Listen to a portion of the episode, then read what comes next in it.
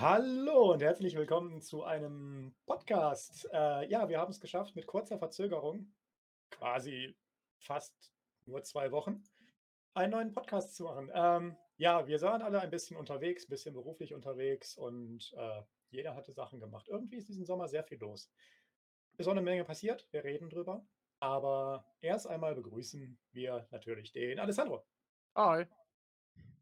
Cool. Daniel. Ja, hi. Ich freue mich. Und den Rob natürlich auch. Ja, hi. Ich glaube, heute haben wir einiges zu diskutieren. Richtig, heute haben wir 'n paar Sachen zu diskutieren. Also, wir werden die, ähm über die ersten 4 Rennen, die wir jetzt nicht quasi, hm, verpodcastet haben, danach wäre der Termin gewesen, sehr schnell überfliegen, weil da erinnert sich sowieso keiner mehr dran, inklusive wir. Äh, dann war die Off Week, da ist äh, sind auch 'n paar Sachen passiert, über die man reden kann wenn man will. Dann haben wir 2 Rennen und dann haben wir Links-Rechts-Abbieger und Neues und was so passieren wird und was wir so zu Sachen und Dingen denken. Also, ihr seht, das ist sehr gut durchgeplant. Es ist tatsächlich diesmal durch gut durchgeplant. Der Daniel hat nämlich 'n Ablaufplan gemacht und der ist ganz hervorragend.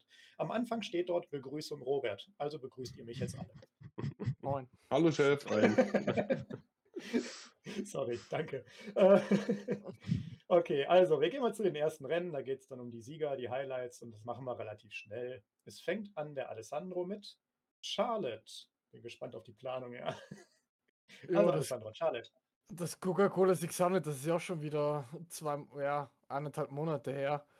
Kurz gefasst, Ryan Blaney hat zum 1. Mal seit 1 1/2 Jahren wieder gewonnen, äh, nachdem ich ihn so elendlang abgewatscht habe, dass der im Top-Material von Penske nicht mal wieder gewinnen muss. Hat er geschafft. Coca-Cola 600, gleich 'n Crown Jewel-Rennen. Meinen herzlichen Glückwunsch an ihn und an Penske. Die Story des Tages war aber Elliott's Manöver gegen Denny Hamlin. Und zwar Denny Hamlin, Elliott, Zweikampf. Klassischer 1 5er Zweikampf will man's nennen vielleicht sogar. Und es ist im Endeffekt so eskaliert. Elliott erwischt absichtlich Hamlin am rechten Panel und, äh, schickt ihn damit in die Wand. NASCAR wertet das als absichtliches Foul und kein Rennunfall, sperrt Elliott daraufhin für Gateway und im Prinzip hat El äh, Hamlin dann das bekommen, was er wollte, und zwar Elliott für 'n Rennen gesperrt haben, weil das geht nicht. Das Manöver war dann doch eins zu viel und da bin ich auch Hamlins Meinung tatsächlich gewesen und bin's immer noch, ähm das darf dir halt auch als Champion nicht passieren. Also, er ist ja der Golden Boy, Elliott, damit muss er halt leben. Aber NASCAR NASCAR hat trotzdem richtig reagiert in dem Moment, denn da steht auch die Gesundheit der Fahrer auf dem Spiel bei so einem Manöver. Äh, es sind immer noch 'n 1 5er, da kommt man trotzdem mit 1,70 1,75 in puncto Meilen da raus aus der 4. Kurve. Also, da kann dann doch schon was schiefgehen. Ähm, deshalb gute Entscheidung. Coke 600 hat mir gefallen im Endeffekt. Ähm, war kein kein Schlachtdrama wie im Vorjahr, ähm, aber es war 'n gutes 600. Kann man sich geben. Damit weiter nach Gateway, wo Corey LaJoie Chase Elliott ersetzt hat und aber Genaueres wird euch Robert erzählen, wie er das Rennen empfand. Ja, das ist sehr schwierig, weil ich mich auch sehr wenig daran erwi äh, erinnere. Allerdings hat, äh, Kyle Busch gewonnen, was mich sehr glücklich gemacht hat. Ich glaube, das war einer meiner beiden korrekten Tipps dieses Jahr. Und, äh, damit war's schon eine positive Erfahrung für mich. Ich kann mich wirklich an sehr wenig, äh, im Rennen erinnern. Es gab einige Dreher und einige, äh, verbogene Kohlefaserautos. Carbonfaser? Egal. Es gab einige Berührungen und Dreher. Aber das, äh, Bemerkenswerteste an dem Rennen war tatsächlich der Dreikampf Hamlin-Busch-Larsen am Ende, bei dem sich Busch durchgesetzt habe, wo es, äh, Three Wide durch die Kurven ging und sonst was. Es war es war 'n okayes Rennen auf jeden Fall, wenn ich's noch richtig, äh, hervorrufe. Nicht jetzt irgendwas, wo man 'n Vorzeigerennen draus machen könnte, würde ich sagen, aber es hatte auf jeden Fall für Leute, die NASCAR gerne gucken, spannende Momente, wie gesagt, am meisten eigentlich das Ende. Ich glaube, da bin ich 'n bisschen auf Twitter ausgerastet und habe mich noch gefreut, dass es sich gelohnt hat, dafür durchzuhalten. So viel Aber weiß ich noch Robert davon. Ja? Willst du 'n Fun Fact zu Gateway wissen? Bitte. Ich habe ich habe da Kyle Busch als Siegertipp gehabt und auch in Fontana. Das heißt, wenn ich Kyle Busch als Sieger tippe, gewinnt er scheinbar. So, Ja. glaube ich, rette ich noch meine Statistik dieses Jahr, weil beide meiner Siegertipps waren Kyle Busch. Also, ist nicht mein mein Saisontipp tatsächlich, aber ich würde mich freuen, wenn du so weitermachen könntest und, äh, Ja. Ja, wollte ich nur mal wollte ich nur mal erwähnt haben nebenbei. Und das war, glaube ich, auch eins der zahlreichen Overtime-Rennen wieder dieses Jahr, von dem es ein paar Stück gab. Gut möglich, das weiß ich tatsächlich auch nicht mehr. Ähm, ich würde damit auch weitergeben an den Daniel, der etwas zu Sonoma erzählen möchte. Ja, wie gesagt, wenn ihr richtig tippen wollt, müsst ihr warten, bis ich meinen Tipp abgegeben habe und nehmt einfach denselben. Ein bisschen Eigenlob so am Rande.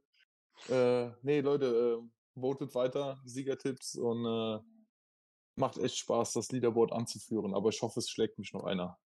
Weil ich hatte eigentlich nicht vor, das zu gewinnen. Das sind äh, alles nur Glückstreffer gewesen. Ja, Sonoma, es äh, wurde mal wieder nach rechts gelenkt. Äh, wie zu erwarten, war es relativ ereignisarm in meinen Augen. Die Track Limits spielten auch keine Rolle. Wenn man das äh, dann sieht, was da bei der Formel 1 für ein Geschiss gemacht wird und wie die das Ganze dann ausnutzen. Während des Rennens hat es sich auf so einen Begrenzungspoller gelöst. Als der Be Begrenzungspoller weg war, wurde die Strecke nochmal drei, vier Meter kürzer gemacht. Das wurde direkt äh, ausgenutzt von den Fahrern. Äh, wurde aber in der Gelbphase wurde die Tonne wieder hingestellt. Ja, Truex. Der Mann war an dem Tag on fire. Also dem konnte da überhaupt keiner was. Der war so dominant, der hat das äh, super runtergefahren. Äh, ja, was war noch? Hamlin ist in die Wand eingeschlagen. Das sah relativ komisch aus am Anfang, aber er hat wohl ein Problem mit seinem Reifen gehabt, der sich da gelöst hat und äh, deshalb eingeschlagen ist. Und das andere Kuriose an dem Rennen war noch, dass äh, Tyler Reddick falsch rum in die Box gefahren ist. Das war so ein. Äh, er bekam ein Problem, war in der Boxenausfahrt und biegt einfach mal nach rechts ab. Da habe hab ich auch mal kurz gestaunt und äh, musste auch äh, grinsen, weil ich ja so ein Fan von äh, unkonventionellen Lösungen bin. Ja, viel mehr gibt es da nicht zu sagen. Es ist äh, halt ein Rundkursrennen, das sind nicht so meine Lieblingsrennen. Und äh, es ist so vor sich hingeplätschert. Also es ist jetzt ein Rennen, das werde ich relativ schnell vergessen. Und äh, weil ich eh den Rest von dem Rennen schon vergessen habe, gebe ich jetzt weiter an den Rob. Ja, dann bin ich dran und übernehme mit Nashville. Music City hat wieder gerufen und ich würde sagen, es war ein ganz, ganz solides Rennen, kein, kein schlechtes Rennen. Wir hatten hier und da ein paar, paar Lead-Changes. Martin Fuchs Jr. hat den Sonoma-Win auf jeden Fall ja, ziemlich beflügelt. Also ich habe gerade generell das Gefühl, dass er eine ziemliche Aufschwungphase wieder hat, nachdem man in der Next-Gen-Era eigentlich bisher noch nicht wirklich viel von ihm gesehen hat, wenn man mal ehrlich ist. Ähm, ja, für den Sieg hat es dann nicht ganz gereicht. Ähm, ich glaube, am Ende wurde er Zweiter, musste sich ja, dem dominanten Mann an dem Tag geschlagen gegen Roger Stain, der seine doch re ja, relativ lange Winless-Streak jetzt beendet hat. Ich hatte das auch gar nicht so auf dem Schirm, aber ähm, ja, der hat jetzt auch schon seit fast der ganzen Saison nicht mehr gewonnen. Gut, ne, muss man auch fairerweise sagen, vor der letzten Saison hatte Roger Stain auch genau niemand auf dem Zettel. Also das war ja eh eine Überraschungssaison. Aber ähm, nee, hier hat sich Trackhouse und vor allem Chastain zurückgemeldet. Trackhouse ja dann generell gerade mit sehr starken Wochen, darauf kommen wir noch zu sprechen. Ähm, und ja, an Chastain ging da kein Weg vorbei und ich denke auch für seine Karriere war das ein ziemlich wichtiger Sieg, weil es halt endlich mal ein ja, Sieg auf einem eher klassischen Oval war, auch wenn Nashville jetzt auch vielleicht nicht das klassischste anderthalb Meilen Oval ist, aber trotzdem, äh, die anderen Siege waren ja eher auf den Super Speedways oder Rundkursen.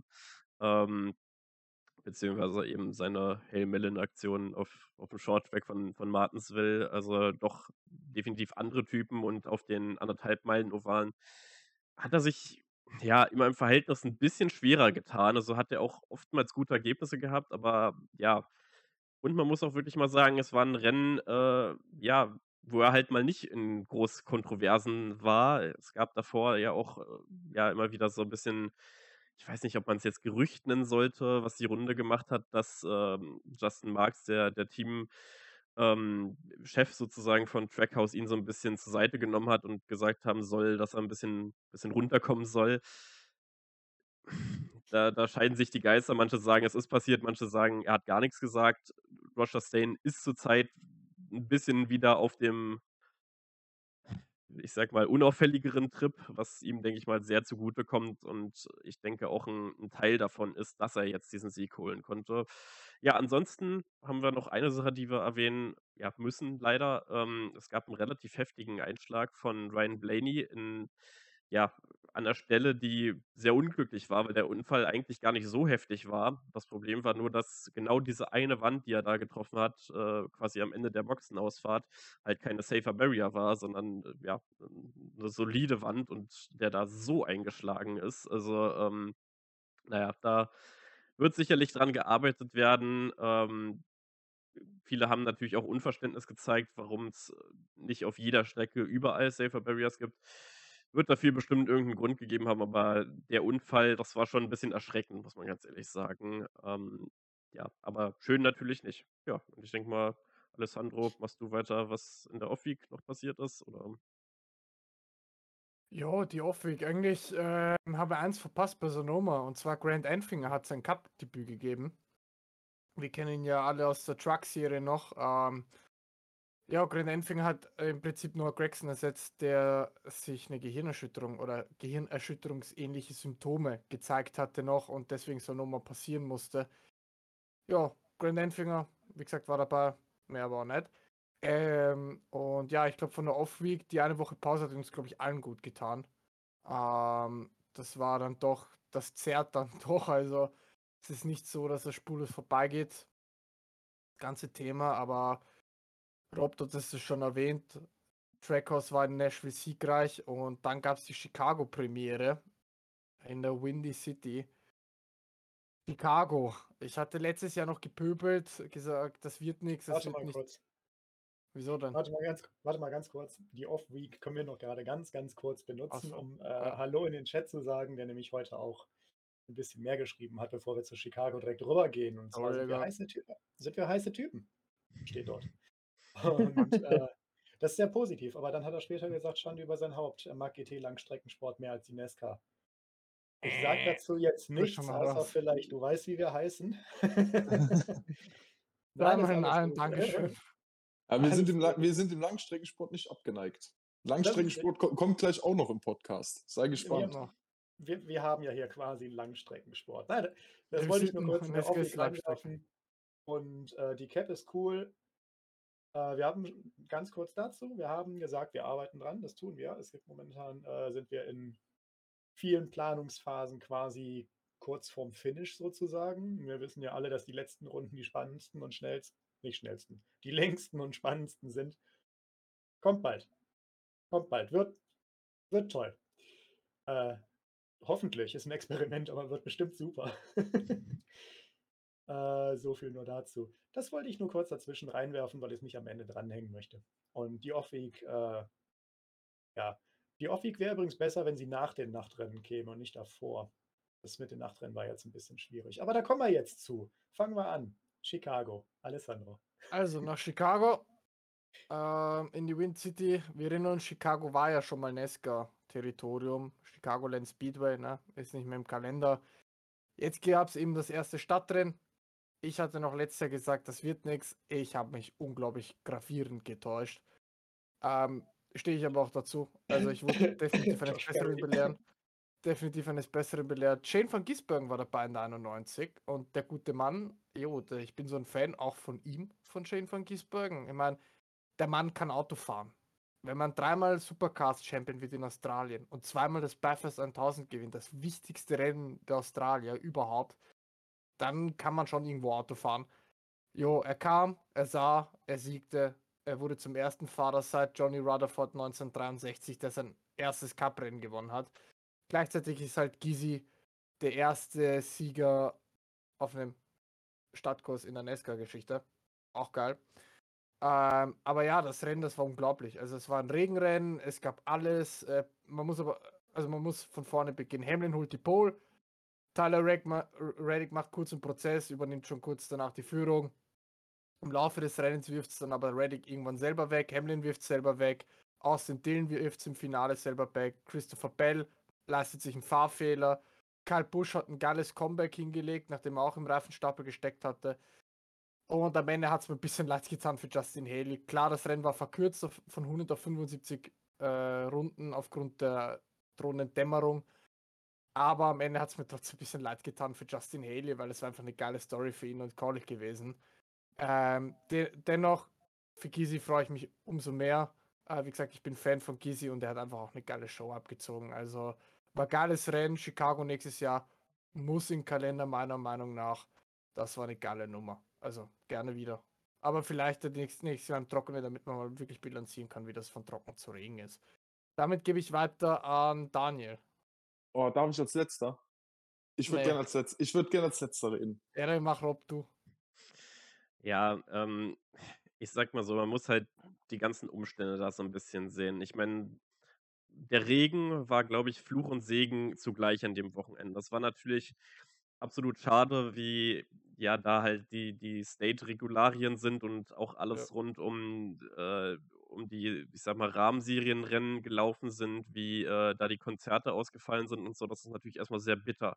Vor allem, wenn die Ticketpreise so enorm teuer sind. Also das ist schon mal sehr, sehr schade. Auf der anderen Seite war es wirklich cool zu sehen, dass die ganze Stadt da wirklich im Nesca-Hype war. Das fand ich, äh, hat man wirklich gemerkt in der Übertragung. Die Leute standen da auf den, auf den U-Bahn-Dächern äh, da drauf, äh, von, den, von den Haltestellen, um irgendwas von der Strecke zu sehen. Die Leute standen in jedem Fenster und haben sich das angeguckt. Das war, denke ich mal, halt genau das, was es eigentlich sein sollte. Letztendlich ist das Ganze halt eine große PR-Aktion und die hat funktioniert, prinzipiell. So. Ähm, auf der anderen Seite hatten wir jetzt halt den Regen und haben ein komplett anderes Rennen gesehen, als wir, denke ich mal, in jedem anderen Chicago-Rennen in der Zukunft sehen werden. Oh, da wäre ich mir Und- nicht sicher, Rob. Oh, da wäre ich mir, da wäre ich ich, ich vorsichtig. denke schon, weil ich denke, die Strecke war im Regen deutlich spannender als äh, Ja, im okay. Trockenen. Ich ziehe da als Beispiel das Xfinity-Rennen ran, was viel langweiliger war als das Cup-Rennen, meiner Meinung nach. Ähm, ich meine, da kam Cole Custer, der ist gefahren und ne, so. Ähm, aber ja, so wie das Wochenende sich da ausgespielt hat, war es wirklich fantastisch. Das hat richtig Spaß gemacht. Man hat definitiv gesehen, welche Fahrer fahren konnten und naja, welche halt immer noch nicht so ganz auf den Roadcoursen angekommen sind.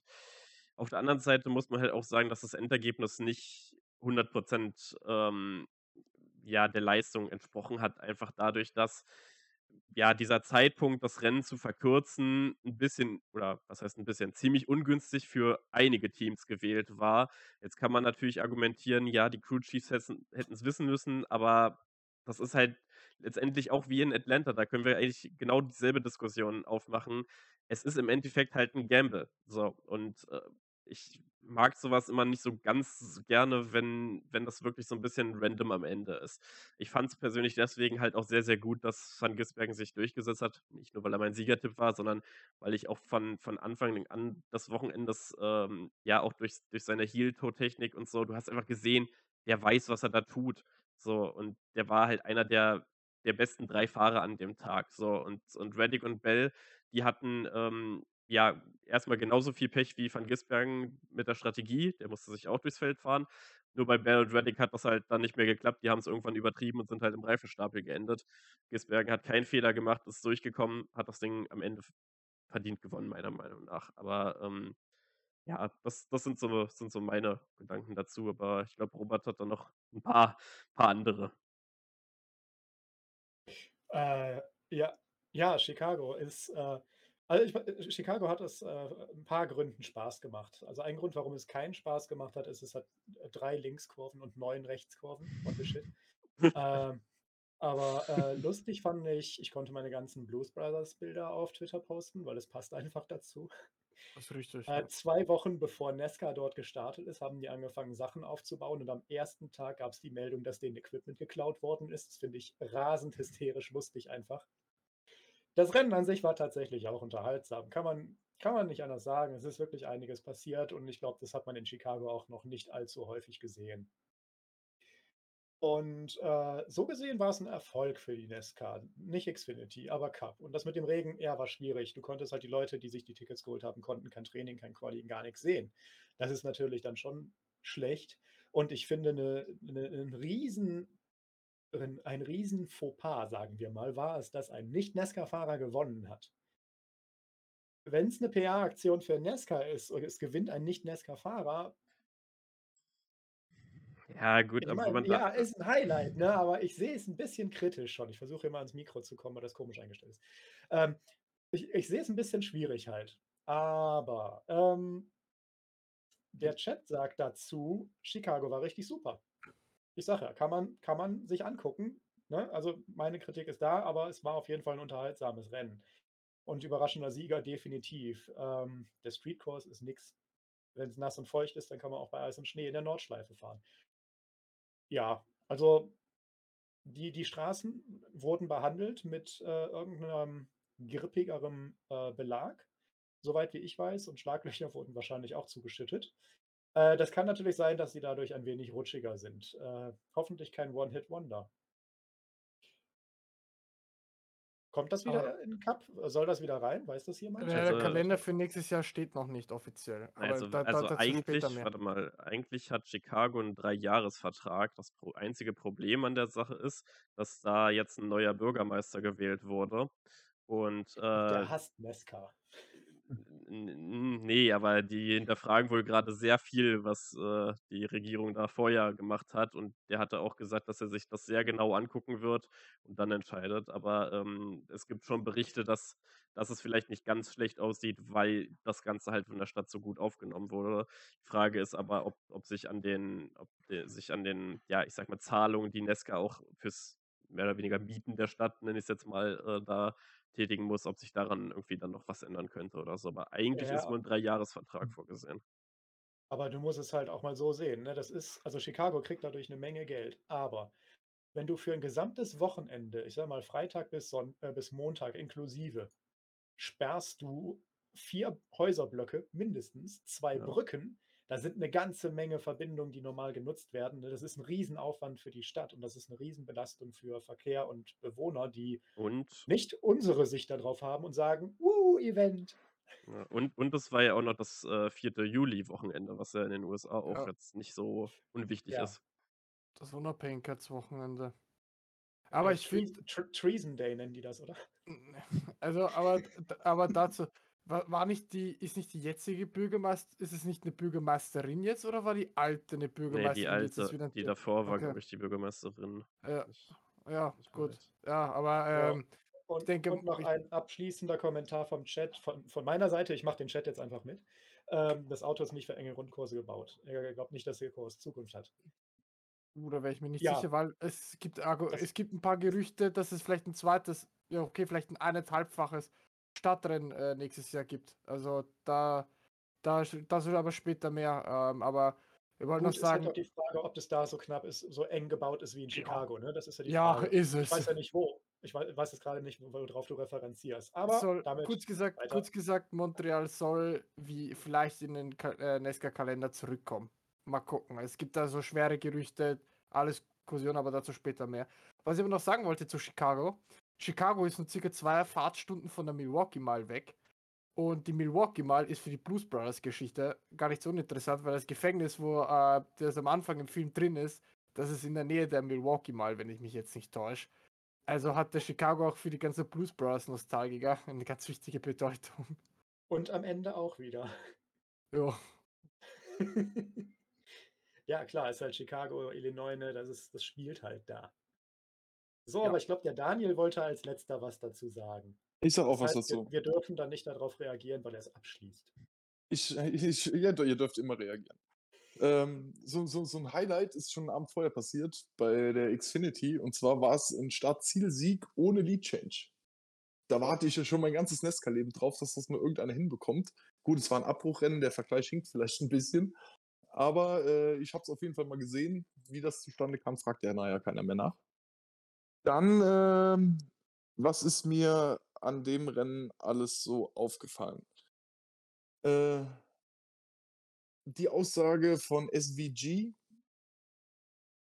das hätte bei den Supercups, äh, Supercars die Top 10 der Leute, die da mitfahren, auch hinbekommen.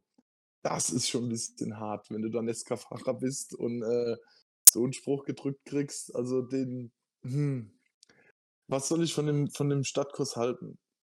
70 Prozent der Leute, die da war, sich Karten gekauft haben, haben vorher noch nie ein Nesca-Rennen besucht.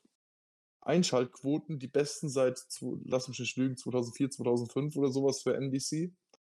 Ähm, wenn man sich die Zahlen so anguckt, war das ein Erfolg. Aber wie gesagt, mir ist das alles zu viel Hype. Wenn das jetzt das einzigste Rechtslenker-Event oder mit so Nummern Watkins Glen von mir aus drei wären. Ja, aber bei sechs, na, mir zu viel. Aber das ist meine persönliche Meinung. Wenn ich äh, Rechtslenken gucken will, dann äh, fahre ich auf die Nordschleife, wie der Herr im Chat geschrieben hat, die ja nicht so weit von mir weg ist, die Nordschleife. Äh, das Rennen, ich war unterhalten. Die äh, Sache, die ich mich gestört hat, was Rob gesagt hat, ist, ähm, das Rennen zu kürzen. Es war abzusehen, dass das passiert, aber es hat dann doch strategietechnisch haben dann einige halt ins Klo gegriffen und die einzigen, die in der Lage waren, äh, SVG da irgendwie Paroli zu bieten, waren Christopher Bell und waren äh, Reddick, ähm, die ansatzweise das konnten. Äh, so aus meinem Gefühl raus. Und äh, die hat es da komplett zerlegt. Und als dann äh, durch die falsche Boxenstrategie äh, Bell und Reddick hinten waren, ist Bell auch noch in die Wand gefahren durch einen Fahrfehler und da war es komplett rum. Ja, schade. Aber ansonsten, äh, als es dann soweit war, dann habe ich gesagt, jetzt soll er es auch gewinnen, dann soll er es auch machen. Die, äh, was hatte ich mir denn noch dazu aufgefallen? Ah, genau, Fußfetischisten. Nesca Chasm war ja ziemlich äh, aktiv hat da richtig geile Sachen rausgehauen. Und wie oft die von SVG die Füße gezeigt haben, wie der auf den Pedalen rumhaut. Er war ja einer, oder ich glaube der Einzigste, der beim Runterschalten noch die Kupplung gedrückt hat. Ich vermute mal, um das Heck etwas instabiler zu machen, drückt er die Kupplung. Nicht aus äh, schaltprozesstechnischen Gründen, das weiß ich nicht so genau, aber ich vermute, er wollte in der Kurve durch das Drücken der Kupplung das Auto hinten instabil machen, um da schneller rumzurutschen. Und ähm, das äh, zweite war, äh, jetzt weiß ich nicht mehr. Achso, Nesca Chasm. Äh, da sind viele geile Memes entstanden, wenn man sich das da anguckt, wie die Reifen durch die Boxenkasse schwimmen, wie die äh, teilweise Füße zeigen, die durchs Wasser laufen, so Rennfahrerfüße, die da durch 15 Zentimeter Wasser laufen. Als das Rennen anfing, war ich mir gar nicht so sicher, ob es überhaupt stattfindet, aber dann hat es ja doch noch gut funktioniert. Wie gesagt, war schön anzugucken, war was Neues, hat Spannung gebracht, aber ob das jetzt nochmal sein muss, das weiß ich nicht. Äh, Daniel, wegen Gizi, ne? Äh, da wollte ich dir, da wollte ich dir noch was sagen, äh, beziehungsweise diese Technik, diese Hilto-Technik, die ist ja gewohnt aus den Supercars, da müssen die das immer noch machen, ähm, einfach um die Gänge reinzukriegen. Äh, ich nehme mal an, das ist ein klassischer Fall von Muscle Memory, äh, dass es einfach, einfach gekommen ist so und jo, ja. Und, also, und, und, und, und er hat mit rechts gebremst. Ja, ich weiß, das ist, weil er das in Australien auch, auch so macht. Und das, das war tatsächlich bei, bei seiner Sitzproben, bei seiner Sitzprobe, als er im, im Werk war von Trackers, hat er gefragt, kann ich die, das Auto auch mit, auch mit dem rechten Fuß bremsen? Die haben gemeint, ja, geht auch. Ähm, wie gesagt, das ist einfach Muscle Memory gewesen, was bei ihm dann begonnen hat, da aktiv zu werden. Aber zur Aussage von Gizi, also ähm, ja, die Top 10 Geschichte würde ich vielleicht nicht ganz unterschreiben, wobei einige wirklich dabei sind in der, in der Supercars. Also von Will Brown bis Brody Kostecki, äh, Fine ist dabei, Cam Waters. Die können das alle, die Jungs. Äh, aber man muss verstehen, dass Van Giesbergen ein Ausnahmetalent ist. Also das ist ein Fahrer, der ist, ich würde mal fast sagen, von einem anderen Planet, was der alles schnell bewegen kann. Der ist schon, der ist schon ein schneller Mann. Andererseits muss man auch sagen, dass es teilweise unter den NASCAR-Piloten echt cool aufgenommen wurde, dass Gysi so eine Show abgeliefert hat. Also die, die haben das teilweise echt, äh, wie soll ich sagen, ich würde nicht das Wort unterstützt nehmen, aber sie haben es dann gefeiert, also würde man dem jetzt im Jugendslang sagen. Ähm, also die, das war jetzt nicht so, dass es äh, nur war so, okay, ja, hö, hö, das ist jetzt scheiße, sondern die haben denen halt, halt gefallen. Das andere war aber, es war ja nicht nur Giesbergen dabei, es war auch ein ehemaliger Formel 1 Weltmeister dabei, namens Jensen Button, der ja die 15 von Rick Ware Racing pilotiert hat. Jo, er war dabei. Fertig. Der, ich glaube, das einzige Highlight von ihm war, dass er sich vor der Boxeneinfahrt nach einem Treffer äh, gedreht hat und dann fast in Logano bei der Wende reingekracht wäre. Das war das einzige Highlight von Jensen Button in meinen Augen. Ähm, Gut, von ihm konnte man jetzt aber auch bedingt durchs Material nicht erwarten, dass der einen Sieg anfahren wird. Also dafür ist Rick Ware Racing einfach materialtechnisch nicht gut genug. Es tut mir leid. Selbst bei einem Button am Steuer. Zum anderen sind die, die Autos, die sie sonst fahren, ja. also was der äh, Button sonst für Autos fährt, ja, die beflügelten äh, äh, Open Wheeler, natürlich komplett anders zu fahren als das, was ja. Easy fährt, was näher, viel näher an ja. der NASCAR dran ist. Wollte gerade sagen. Und, ja. äh, Ne, also da ist, glaube ich, auch äh, der äh, DJ im Chat mit dir einer Meinung. Es war eine Demonstration von ihm und die Nesca ist halt im Oval zu Hause, von daher ist es keine Schande. Ne? Also er fährt Rundkurse oder Straßenkurse ständig oder in seiner. Karriere, während die Nesca das nicht macht. An dem Punkt natürlich klar sei Ja. gegeben. Ja, wie Aber gesagt, wären Strategien anders, wenn man überlegt, wie am Anfang Reddick äh, und Asbel dominiert haben, zumindest die ersten, äh, die gefühlte erste Stage, die ja nicht unterbrochen wurde. Klar, das, also das mit den mit die Top 10 ist hochgegriffen, definitiv. Ja, und Ja. was das Rennen abgeschlossen hat, was wirklich das Highlight war, war die letzten zwei Runden, das Überholmanöver von SVG. Also Ja. das, gegen Haley, der Kampf Ja. gegen Haley der war geil. Also Die- der war echt da, cool. da, da, da, da reingebremst, dann hat Haley gekontert und dann wieder vorbei über drei, drei Kurven, vier Kurven ging das Ganze. Das war ein Augenschmaus. Also das hat schon Spaß gemacht. Ja, Ja. da muss, das Coole war aber auch, wie Haley sich verteidigt hat. Also, dass er wirklich alles gegeben hat mit, mit dem Call Chevy da. Ähm, ich denke mal, das hat auch Gysi beeindruckt, weil ich meine, klar, es ist halt Gisbergen, ja, du wirst nicht zufällig zweimal Belfast-Sieger und dreimal Meister. Ähm, aber das hat auch gezeigt, dass da kein Freifahrtticket herrscht und ja, den Zweikampf habe ich genossen. Hätte gern auch über 20 oder 25 Runden so sein können. Ja, Also, hat und, echt und Haley hat halt, hat halt nicht den Austin Dillon gemacht. Also da, Ja. da, das ist halt, äh, ich, ich Außerdem meine, das halt war eine halt. Riesenchance, war halt eine Riesenchance für Dylan und letztendlich ja, hat er das gleiche gemacht, was Elliott im, im Quali gemacht hat. In die Wand getroffen und außen eingeschlagen. Ja. Äh, Ja, es geht, aber Naja. es, es ging, es ging, es ging, aber was, wo Alessandro sagte, ähm, die äh, Nesca-Jungs haben das gut aufgenommen, das stimmt schon. Es ging da ja um die Einzug in die Playoffs. Und ich war der Ja. festen Meinung, die schießen den ab. Nee. Doch, ich dachte, also wenn ich Haley gewesen wäre, alles oder nichts, ich hätte ihn da weggebombt und dann wäre ich als erster über die, äh, hätte mir den Shitstorm abgeholt und wäre als erster über die karierte Flagge gefahren. Ich glaube nicht, Ganz ehrlich, da wäre da, da, da wär ich, da wär ich Egoist hoch drei, wäre mir egal, ich hätte es gemacht. Ich glaube nicht. Ich glaube, Neska hätte ihn dann das, äh, disqualifiziert nachträglich. Weil wenn du dir anschaust, wie hart jetzt Neska diese Abräumregel da aus, ausführt, zum Beispiel Ha- Hamlin, Chastain in Phoenix, wenn dann, wenn dann durchgesickert wäre oder Neska den Verdacht gehabt hätte, dass Haley Gisbergen wirklich nur abgeräumt hat, um ihn einfach abzuräumen und nicht um irgendwie ein Überholmanöver zu probieren, dann hätten sie ihn einfach disqualifiziert, dann wäre der zweite Erster gewesen. Und Haley hätte genau null davon gehabt am Ende. En, Also ich Entschuld, glaub- Entschuldigung, liebe Nesca, mir ist der Fuß eingeschlafen. Überholmanöver, fertig aus. Genau, Nee, And Run. Ja, Robin aber is Racing. Jump'n'Run ist so Martinsville, wenn du an, an, der, am, an der Stoßstange, hin, also am, am Heck antitscht und den los machst, aber wenn du jemanden in der Bremszone de- dein Bremspedal loslässt, um ihn als Bremse zu nutzen, ohne die Intuition zu haben, ihn eigentlich wirklich überholen zu wollen, dann glaube ich schon, dass Meneska mittlerweile sagen würde, okay, wir disqualifizieren dich. Ähm, ich denke, deswegen hat es auch Haley nicht gemacht. Abgesehen davon ist Haley einfach ein viel zu, zu netter Kerl in dem Sinne. Der macht sowas nicht. Also der, und der, der, der, der wird lieber ehrlich Zweiter, als der, er wird lieber ehrlich Zweiter, als, als so einen Mist abzubauen. Da gibt es einen Chastain, der sowas ziehen würde, aber nicht einen Haley.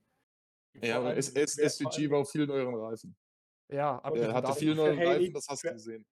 Für Haley ist Platz 2 auch ein Top-Ergebnis. Ne? Also das hätte er wahrscheinlich auch einfach nicht gefährden wollen. Ja, das Ding ist aber, seine nächsten Möglichkeiten, seien wir ehrlich, ist es eigentlich nur Indianapolis Road Course oder Watkins Glen, das Playoff-Ticket zu lösen. Außer es gibt wieder irgendein Daytona-Abbruchrennen, er ist vorne und, und, und der gewinnt das, weil Colleague ist zwar gut, auch gut auf den Super Speedways im Cup, am Ende fehlt es dann aber immer, einfach weil sie halt zu zweit sind und nie Unterstützung irgendwo kriegen im Finale. So. Deswegen, aber äh, weiter nach Atlanta und Mhm. Nicht? Noch nicht? Okay, noch nicht. Chicago gibt es da noch zwei Sachen. Also eins, das wollte ich einfach noch reinwerfen. Und zwar würde ich SVG gerne jetzt mal im Oval sehen. Ich weiß, wird nicht passieren, hat er keine Lizenz. Ja. Aber nach der Aussage erwarte ich einen Top 10. so. Und das andere haben wir schon über den Reifenstapel gesprochen eigentlich. Welchen Reifenstapel? Kyle Busch. Achso, Rex. Ja. Und, und sein den, Sponsor. Den, den wollte ich mir Ah. eigentlich für später lassen. Ich hatte mich schon gefreut, Okay, dass niemand ihn später angesprochen drüber. hat. Aber äh, okay. Äh, Äh, ich, ich, später, ich will, gut. aber wenn wir jetzt gerade eh noch dabei sind, ich fand es ein bisschen, ja, ich weiß nicht, ein bisschen blöd, ein bisschen peinlich fast sogar, äh, so gut der Broadcast von NBC war. Also die haben vieles richtig gemacht, auch in dieser Saison. Aber dass die den Namen irgendwie, also die haben den ja wirklich, also die haben sich alles einfallen lassen an Namen, aber nicht so, wie der heißt. Also, äh, naja, es hat, hat ein bisschen getriggert, aber gut. Ich verstehe auch nicht, was so schwer an dem Namen war. Also, sorry, ich meine, ja, dass die Amerikaner ausländische Namen ihre eigene, wie soll ich sagen, Definition davon haben, ist, ist Also, bekannt, ja. Mein Highlight war, Ähm. sch- war Fa- Van Gisburger. Ja, von Gisburger oder irgendwie, irgendwie dann kam noch ein andere Buchstaben in den Namen hinein. Also, Leute, das ist ein einfacher Name. Gisbergen ist einfach. Das kriegt auch jeder hin, der nicht Englisch kann. Und als Englischsprechender sollte man das können. Ja, Aber naja, nicht. Wobei ich glaube, Ju Junior hat es ein paar Mal richtig hinbekommen. Glaube Ja, Aber- äh, später ging es dann, aber ich, ich- einer von denen, ich weiß gar nicht mehr, wer es war, der hat konsequent irgendwas gesagt. ich. Ja, Ja. Gehen wir zu, wir hat- zu Atlanta war- über. war, war witzig. Ja, Atlanta. Jetzt dürfen wir äh, zum ersten Mal in der Saison 23, dass auf eine Strecke zurückgekehrt wird, auf der schon gefahren wurde. Super Speedway Paket, das heißt Restrict, also das heißt ja nicht mehr Restrictor Plates, aber es sind ja Super Speedways Paket drauf. Ähm, Im Endeffekt Atlanta war ein Regenabbruchrennen. Es war nicht verkürzt, es war ein Regenabbruchrennen. Ähm, mit William Byron als Sieger am Ende, vierter Saisonsieg. Mag man jetzt denken, was man will. Ist er jetzt Titelfavorit mit dem vierten Sieg oder nicht? Da lässt, lässt sich natürlich ausführlich diskutieren. Im Endeffekt ist er der Sieger. Äh, Atlanta hat mir aber gut gefallen, weil das Package einfach so unglaublich geil war. Sorry, dass ich das so sage, aber es war einfach geil, das Package. Es hat funktioniert, es war geiles Racing. Blaney und Logan, der Kampf um Stage 1 Sieg, dann mit, ich glaube, Larsen war auch dann involviert, wenn es noch die erste Stage war, oder war schon die zweite, ich weiß gar nicht mehr. Aber es gab ja dieses geile Free White äh, Manöver dann und also Atlanta hat mir wirklich gefallen. Am Ende hatte halt RFK Racing Pech mit der Strategie und dem Regen. Allmediger im Colleague, Chevy hat es probiert mit äh, ähm, zu zocken, auch nicht aufgegangen. Und mein persönliches Highlight, JJ Yeley wurde siebter. Sein drittbestes Ergebnis überhaupt in der Cup-Geschichte.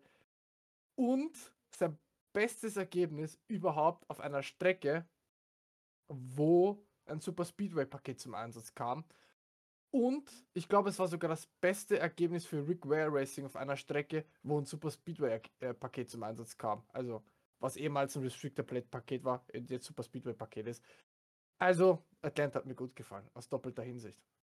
Finde ich gut, finde ich gut, dass die Yale siebter wurde. Aber er wird jetzt leider nicht fahren in, in Laden, weil jo, gibt zwei andere Fahrer in Laden. Schade. Naja, ist halt so. Wenn man weitermachen. Ja, dann, dann okay, hier. dann, dann ja. Ja, es, es, ich, ich, ich habe ich hab das Rennen ja getickert und es war dann das äh, dritte Nachtrennen in Folge. Das Oh schlaucht ja. dann doch schon ein bisschen. Ähm, man hat auch gemerkt, Chicago war viel los auf Twitter und Atlanta waren nur drei, vier die, von den üblichen Verdächtigen, die die Augen noch offen halten konnten, um, äh, um äh, Twitter zu bedienen. Gesehen haben es äh, vermutlich ein paar mehr, aber die haben sich gedacht, ich lege mich ins Bett, mach's iPad an und guck's da. Äh, das richtig tolles Bild am Anfang, die vier, Kevin Harvick und dann die 29, gefahren von Richard Childress persönlich, der da drin lag, wie ein 18-Jähriger in einem Dreier BMW. Und äh, sind dann um die Kurve gefahren. Das war schon, äh, war schon toll, weil der erste Sieg im äh, Cup von Kevin Harvick damals in Atlanta war. Ja, das ist epische Finish gegen Jeff Gordon. Ich glaube, eine Pumper, Gordon, eine ja. Pumperbreite. Und da will ich noch kurz anhaken. Da hat damals sogar Chocolate Myers, glaube ich, geweint in der, in der, in der Pit Road. Wenn ich das richtig noch im Kopf habe, hat er sich eine Träne verdrücken müssen. Verständlich aber auch. Ähm, ja, es waren hochemotionale Bilder, definitiv. Also da, da, da ich, nimmt man es keinem übel, wenn der dann auch noch mal eine Träne verdrückt hat vor dem Atlanta-Start. Naja, zurück zu Atlanta wollte ich nur angehakt haben. Sorry. Ja, dann ähm, Truex wird äh, von McDowell in der Box gedreht. Also Yep. quasi ein klassisches Unsafe Release. Ähm, Mhm. Sagen wir so, es wurde auch als Three White da drin, weil ganz rechts ist Bell noch gefahren. Also Truex konnte eigentlich quasi nirgendwo hin, um dem äh, McDowell da Platz zu machen. Äh, sah äh, lustig aus, aber ist nicht weiter was passiert. Die Autos blieben unbeschädigt, konnte weitergehen. Das hatte ich mir notiert. Dann, ähm, ich habe eben Quatsch erzählt. Nee, habe ich nicht. Ich hab's, ich hab's falsch, ich hab's falsch hingeschrieben. Achso, Byron war zwischenzeitlich nach seinem Abflug mal One Lap Down und gewinnt das noch. Das war ist meiner Meinung nach äh, noch erwähnenswert in der schönen äh, Lackierung da. Aber da ist wieder die Und- Frage, er hätte er hätte auch gewonnen ohne den Abbruch, ne? Darüber lässt sich dann halt wieder endlos diskutieren. Das Aber- ist äh, hätte, hätte, Fahrradkette. Genau. Das braucht man. Das ist müßig, das auszudiskutieren. Eben. Zum Beispiel äh, ähm, Keslowski und Buscher sind mir sehr ins Auge gestochen, die auf den Super Speedways immer gute Leistungen zeigen. Da scheinen die Ports zu funktionieren von denen. Und äh, schade, dass es halt nicht aufgegangen ist. Ähm, hatte Büscher getippt, hat nicht sollen sein. Und äh, ja, Atlanta wird zu einer meiner Lieblingsstrecken. Ja, vor allem, du musst dir dran denken, Ke- die waren ja schon im Frühjahr waren sie stark. Keselowski ja, ich glaube, hauchdünn Zweiter, wenn ich das richtig im Kopf habe. War auch schon brutal stark. Letztes Jahr in Daytona 2022 die, die Duels gesweept hat der RFK. Also die können das Super Speedway-Paket. Also das ist wirklich, da muss man auch in den Playoffs dann drauf achten. Jo, wollte ich nur nach, nochmal nach, erwähnt letzter. Saison- nach letzter Saison ist AFK ein Durchstarter, was die diese Ja. Saison zeigen, auch wenn sie jetzt noch nicht äh, den Finish haben, sage ich jetzt mal. Aber letzte Saison war ja überhaupt nichts zu sehen. Also dafür muss man. Ja, würde ich nicht sagen. Ich sage nur. Busch hat ja das Bristol Sommerrennen gewonnen. Ja, gut, gut, gut, ja. Das, das ist aber nicht in meinem Kopf jetzt mehr gewesen. Deswegen habe ich das so. Ja. Aber es war aber auch ein völliger Überraschungssieg. Damit hat aber wirklich niemand, aber niemand gerechnet.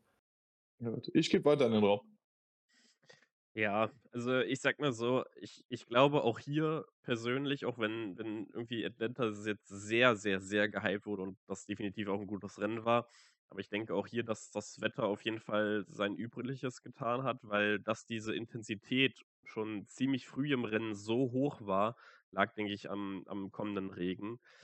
Ähm, zum, zum Byron-Sieg möchte ich noch dazu sagen, dass, naja, ich meine, es ist halt nicht nur der Fahrer, der im Auto sitzt, es ist halt auch ein Team, was dahinter steckt. Und wenn du einen Crew-Chief hast, der halt, auch wenn es eine Lotterie natürlich ist, aber im Endeffekt genau die richtige Strategie aussagt und halt gambelt darauf und vielleicht noch du äh, einen guten Meteorologen im Team irgendwo hast oder einen Rainspotter oder man weiß ja nicht mehr, was die Teams da jetzt im Detail arbeiten. Ähm, und so halt zu der, in dem Fall halt richtigen Strategie kommt, ähm, ja, ist das am Ende des Tages halt auch ein verdienter Sieg, ob das jetzt ein Abbruchrennen war oder nicht, sei mal so ein bisschen dahingestellt. Ähm, sicherlich hätte das sonst ein bisschen schwerer gehabt. Aber äh, er ist auch so stark nach vorne gekommen. Also der hat die komplette Plätze jetzt auch nicht äh, zu 100% geschenkt bekommen. Und ähm, ja, ansonsten, ich weiß nicht, ich finde Atlanta schon ziemlich gut. Ich habe da immer noch so eine gewisse Skepsis, weil mir eine Sache halt immer noch nicht so gut an der Strecke gefällt. Das ist die, dass die Strecke halt sehr schmal ist und so richtig Three-Wide ist halt schwierig. Ähm, deswegen mag ich persönlich auch äh, Talladega als liebstes äh, von den Super Speedways, aber das ist eine ganz persönliche Meinung. Ähm, was mir aber sehr gut gefallen hat, was dieses Mal wirklich auffällig war, war, dass die Autos ja für einen Super Speedway ziemlich instabil waren. Also dass ähm, ja auch mal, mal Handling auf den Super Speedways wirklich mal eine Rolle gespielt hat. Ähm, ja, letztendlich kennt man es aus Daytona und Talladega ja eigentlich nur so, ja, Hauptsache ist schnell, aber pff, passt schon. Aber hier hatten wir wirklich auch mal ein paar Autos, die, die einen Single-Car-Spin äh, hatten. Nicht zuletzt auch Kevin Harvick da kurz vor Ende, wofür es dann keine Caution gab. Kann man sich auch drüber unterhalten. Ich fand es in dem Fall tatsächlich mal okay. Ähm, genauso wie ich persönlich das auch okay fand, dass ja Nesca zu einem meiner Meinung nach ziemlich guten Zeitpunkt da die Caution rausgeholt hat und das Ding sicher beendet hat. Äh, ich meine, ich gehörte ja in der letzten Saison zu einem der größten Kritiker, denke ich mal, was es anging, äh, als wir beim zweiten Daytona-Rennen den, den riesen Regencrash hatten, was eine absolute Katastrophe meiner Meinung nach äh, war und die Playoffs nachhaltig ähm, ja, verschoben hat durch den Austin Dillon-Sieg, der sonst nie so passiert wäre.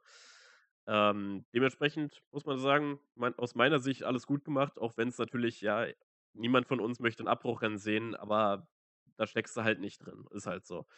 Aber ja, das sind, glaube ich, so meine Gedanken zum, zum Rennen. Aber ja, mal schauen, wie du es siehst, Robert. Ähm, Atlanta ist, äh, ich mag Atlanta sehr. Es ist halt ein Super Speedway, der aber eigentlich kein Super Speedway ist. Ich meine, klar, dass das äh, Super Speedway-Paket da instabiler läuft. Aber auf dem Super Speedway setzt du dich ins Auto, drückst den linken Fuß so feste es geht auf den Boden und fährst. In Atlanta wird halt auch mal verzögert, wird auch mal aus den Kurven wieder raus beschleunigt und das ähm, fehlt halt auf den anderen Superspeedways komplett. Deswegen sind die Autos da instabiler und ich finde das eigentlich gar nicht mal so schlecht. Das macht die Strecke doch ein bisschen anspruchsvoller und damit ein bisschen spannender. Atlanta ist auch deswegen für mich eine besondere Strecke, weil ich es diesmal nicht gesehen habe, weil ich so müde war, aber es das erste Mal aufgenommen habe und seitdem noch nicht geguckt habe. Aber gab, in Atlanta gab es auch eine neue Boxenregel, habt ihr die mitbekommen? Und zwar, äh, ihr wisst ja, ist die, die, der Boxenstrich, also äh, ist ja vor Turn 3 jetzt gelegt worden. Ähm, und da gab es dann aber für die ersten Zonen oder für die ersten Zonen gab es eine Geschwindigkeit und dann ab der Boxeneinfahrt gab es wieder eine andere Geschwindigkeit, einfach um das kontrolliert runterbremsen zu können. Fand ich eine gute Regel von der NESCO, um ehrlich zu sein. Ähm, denn im Endeffekt ist es, macht das das Ganze, wie soll ich sagen, sicherer für den Rest des Feldes ähm, und auch für die Verfolger.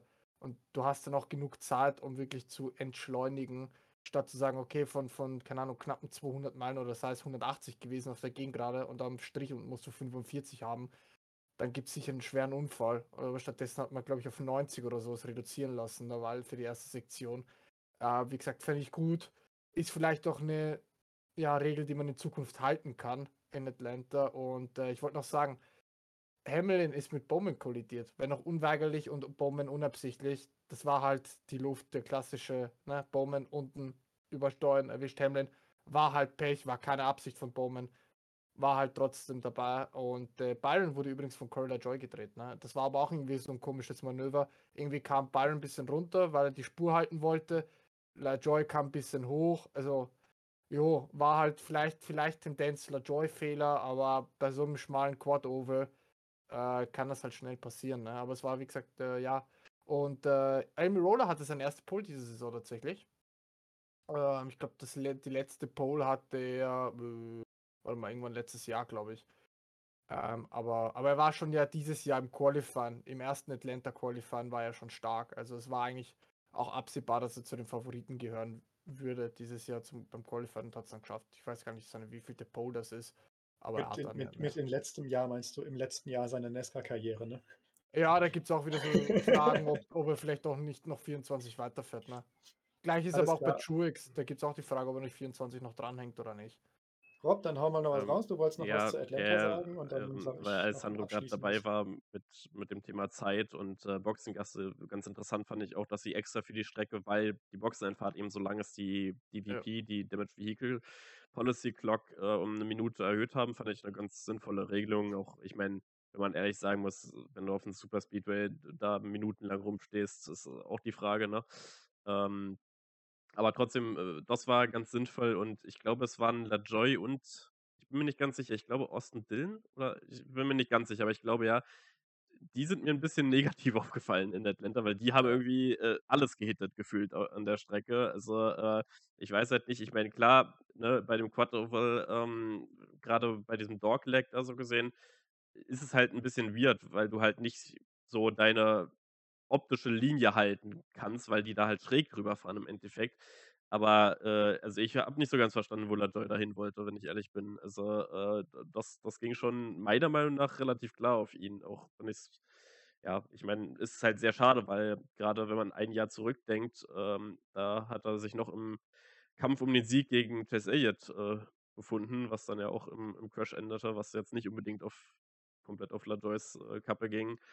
Aber das Rennen war irgendwie gar nichts. Also irgendwie seitdem der die große Chance hatte, Elliott äh, im, im Hendrick-Auto zu ersetzen, hm, weiß ich nicht. Es ist irgendwie gefühlt so ein bisschen der Wurm drin. Aber ja. Wobei er aber, der dieses Jahr in Atlanta beim ersten Atlanta-Rennen im Frühjahr sehr stark war. Ich glaube, er war ja Vierter, Vierter oder Fünfter, irgendwie so in den Top Ja, 5 war er ja. Eigentlich Also ist er- ein guter kann ja Fahrer, Atlanta. aber also irgendwie an dem Tag, weiß ich nicht, vielleicht hat er sich schlecht gefühlt oder so, keine Ahnung. Möglich. Irgendwie war das nichts. Zur Diskussion dazu. Naja. Äh, der Chat schreibt noch, wenn Truex seine äußere Linie gehalten hätte, wäre er auch ein Siegerkandidat gewesen, wenn es keinen Abbruch gegeben hätte. Ja, Dann das hat die ist wieder äußere Linie Spekulation. funktioniert. Ja, das ist aber wieder Spekulation. Dann kann es passieren, dass eine Kurve später der Draftpartner rauszieht, macht einen Free Wild oder ändert die, äh, verändert die Struktur. Also das ist klar, natürlich, man kann drüber spekulieren, aber es ist Kaffeesatzlesen, Jungs. Also Das, Natürlich das, ist da braucht man nicht ausdiskutieren. Aber äh, ich weiß nicht, ob es, wie gesagt, ich habe es nicht gesehen, aber hatte Truex ein Top-3-Auto oder Top-10-Auto oder Ja, äh, doch, also Ja, der war, der ja, war schon ordentlich da ja dabei. halt schon stark. Also Bell, stark Bell, Bell hatte auch ein siegfähiges Auto. Der hat es an, der, Box, an der Box mit seinen Strafen wieder weggeschmissen. Ah, Der ist am Anfang, von, am, am Anfang von hinten durch das Feld geflügt. Und Truex war durchaus äh, in meinen Augen auch mit einem siegfähigen Auto unterwegs. Auch Lugano, wobei der schon beim Atlanta 1 Rennen sehr stark war und das war tatsächlich mein Siegertipp, weil ich dachte, er sweept und der kann ja die Plates, ne? Also ich sage nur Daytona 215 ist ins, als erstes ins Ziel gefahren. Ah, ähm, also Lugano kann das auch. Also, No offense, ich finde das voll süß, wie ihr eure Siegertipps verteidigt. nö, ich sag noch, es war, nur- es war, halt, mein, es war halt mein Siegertipp, äh, Lugano, und ich dachte, er macht den Sweep perfekt, aber da müssen wir halt noch ein Jahr warten, bis einer das schafft. Jo, ich glaube, äh, weil wir Gut. LaJoy vorhin auf der Lippe hatten, dazu gibt es gleich eine News. Und zwar, es gibt jetzt, äh, es Gleich gibt es dazu eine News. Oh. Wollen ja, wir die stimmt. News nicht? Wir wollten die doch eher hinten dran haben, oder? Ja, stimmt, war ich einmal zuvor. Alex. Also links, rechts abfliegen. Äh, Ah, rechts Moment, eine abschließende Sache muss ich noch zu Atlanta sagen. Und zwar habe ich etwas recht Lustiges dazu gefunden auf Und Reddit. zwar, Und zwar hat da jemand gesagt, dass den Leuten aufgefallen ist, dass Regen immer zu den Stagepausen beginnt. Der wollte jeweils wieder die alte Vortex-Theorie der Nesca ausgraben. Ich weiß nicht, ob ihr die alle kennt. Das heißt, da ist die Aussage, die Autos fahren immer im Kreis und machen dabei einen so starken Luftwirbel, dass es den Regen abhält. Vollkommen ab davon, dass dieser Wirbel sich nach ein paar Metern auflöst und der Regen von viel höher kommt, hält sich diese Theorie.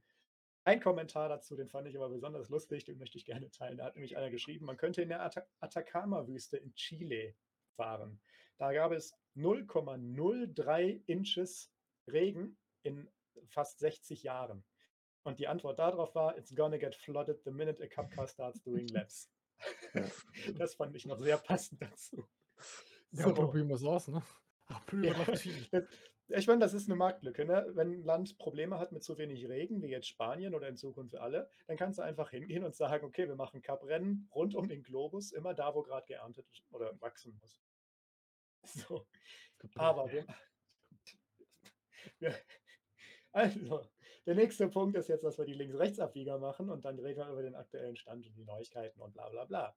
Aber damit wir, wir sind ja auch schon wieder fast bei einer Stunde, Min, Jungo. Okay, pass mal auf, wir machen das einfach. Links-Rechts-Abbieger durch.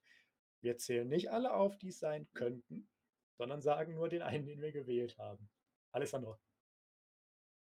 Ich, ich kann es jetzt nicht sagen. Ihr wisst es eh. JJ Haley mit dem siebten Platz in Atlanta. nee, also ich habe ich hab tatsächlich zwei, also Yale und Gysi. Also es war Gysi, es war einfach eine geile Nummer, fertig. Und Rechtsabbieger habe ich tatsächlich keinen diesmal. Also vielleicht ganze Stuart Haas-Truppe, weil da immer noch nichts vorwärts geht. Also außer Harvick, der jetzt ein Bush-Sponsor, für- also Stuart Haas verliert einen Bush-Sponsor für nächstes Jahr. Also Stuart Haas, also sorry, aber die sind so weit im Abseits, das kriegst du nicht mehr gerettet. Fertigst. Rechtsabbieger Okay. Stuart linksabbieger Gysi und Yeli. Alles klar, Daniel. Ähm, Rechtsabbieger Craxton. Kommt immer noch nichts. Ja. Äh, Linksabbieger ist bei mir Büscher. Oh, ja. Entwick Entwicklung gefällt mir gut. Und ähm, ich habe den auch noch irgendwie so ein Gefühl, dass der das noch in die Playoffs packt. Irgendwie. möglich ist er. Ja, dann. Nächstes Voting, Playoff Voting. Rob. Nee, also, ja, beim Linksabbieger muss natürlich der Name Shane von Gisbergen fallen. Habe ich mir schon gedacht, dass er auch fällt. Dementsprechend, ähm, ja, für mich ist es William Byron, weil äh, das einfach ein sehr wichtiges ja, Rennen war in Atlanta, ein sehr starkes Comeback auch. Man darf nicht vergessen, er hat auch vorher eine Boxenstrafe bekommen für, ich weiß nicht genau, Inter ähm, Equipment Interference oder sowas, glaube ich. Und war dann schon hinten, ist dann in den Crash verwickelt worden, war dann eine Lap down, hat dann den Lucky Dog bekommen, okay. Ähm, aber hat sich dann durchs, durchs Feld gekämpft, ich glaube 20 Plätze nach vorne, hat dann den Strategie gemacht und hat letztendlich das Ding gewonnen. Ähm, ja, bei jemandem, der, der sich jetzt den vierten Saisonsieg holt, ähm, ja, ne, sei es mal drum, ob das jetzt vielleicht der verdienteste von den vier war, aber trotzdem, er hat vier Saisonsiege. Das ist sehr, sehr stark. Ähm, auch wenn ich finde, dass seine Siege immer so ein bisschen heimlich still und leise kommen, so generell in seiner Karriere. Aber ähm, ja, Das war eine sehr starke Vorstellung und ja, als Rechtsabbieger habe ich auch Gregson auf meinem Zettel stehen. Äh, nicht, weil er mir jetzt nicht in der Saison insgesamt nicht gefällt, sondern vor allem, weil äh, ich glaube, ich muss nur ein Wort sagen, Chicago und Reifenstapel. Ich, also das war, das war ja wirklich gar nichts. Der hat ja alle drei Runden da dem Reifenstapel gesteckt. Ähm, ja, hat immerhin zur Belustigung beigetragen. Ähm, ich meine, äh, NBC hat natürlich in den USA den absoluten Vogel abgeschossen, indem sie da äh, seinen, seinen Sponsor da noch äh, die, die Werbebande da ins TV-Bild quasi geholt haben. Ähm, Wer es nicht gesehen hat, einfach mal auf Twitter gucken. Sehr unterhaltsam. Äh, ob das so geplant war, sei mal dahingestellt, aber es war perfektes Timing. Ähm, ja, ich sag, ja, ich denke, ganz ehrlich, in dieser, dieser, in diesem Rookie-Jahr hat Gregson eh keine Chance gegen Gibbs, allein vom Auto her. Da muss ich, glaube ich, niemand was vormachen. Ähm, ich denke trotzdem, dass Gregson irgendwann in der Cup-Serie wirklich ankommen wird. Ich denke halt, ein Stück weit liegt es aber auch äh, vor allem am Team. Ähm, ja. Aber ich denke, es wird irgendwann wieder, wieder besser werden. Jo. Das ist ganz wunderbar. Da muss ich nämlich meine Sachen gar nicht mehr begründen. Mein Linksabbieger war nämlich auch äh, SVG, einfach weil es einfach eine gute Leistung war und äh, die ich hiermit anerkennen möchte. Und mein äh, Rechtsabbieger ist äh, Gregson wegen der Reifen. Und äh, äh, wer die Begründung hören möchte, der muss einfach nur 30 Sekunden zurückspulen. Alles wunderbar. Hm. Kommen wir mit zu dem aktuellen Payoff-Stand. Playoff-Stand. Äh, da wird der Alessandro jetzt ein wenig drüber referieren. Und nee, ich wollte zuerst die News noch machen. Warte mal. Äh, die News ist, äh, gibt ein paar News. Ein paar, jo, paar wichtige News. Und zwar Corilla Joy soll Mediengerüchten, zu, Mediengerüchten zufolge von einer Vertrags von einer Multi-Year Vertragsverlängerung bei Spire Motorsport stehen. Ja, der Joy hätte meiner Meinung nach eigentlich das Talent für mehr. Das Problem ist halt, Richard Childress ist voll.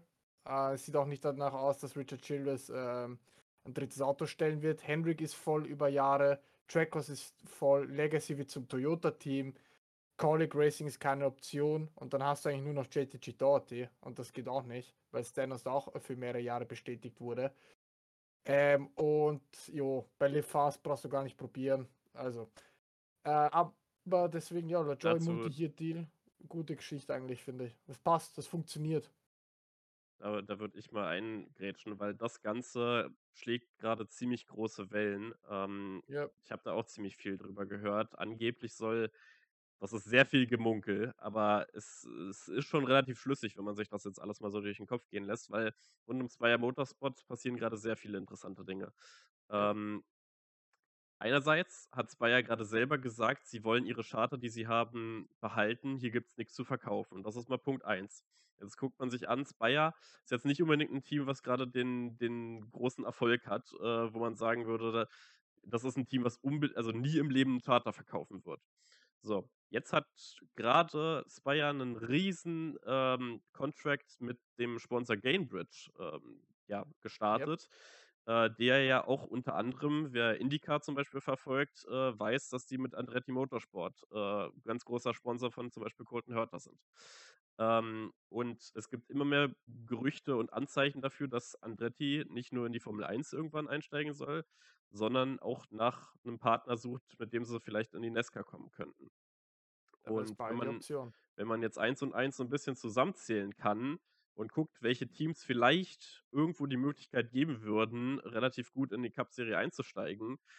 Naja, da gibt es nicht so viele. Also ich sag mal, aktuell würde ich es nicht mehr ausschließen, dass es einen Stuart Haas zu verkaufen gibt.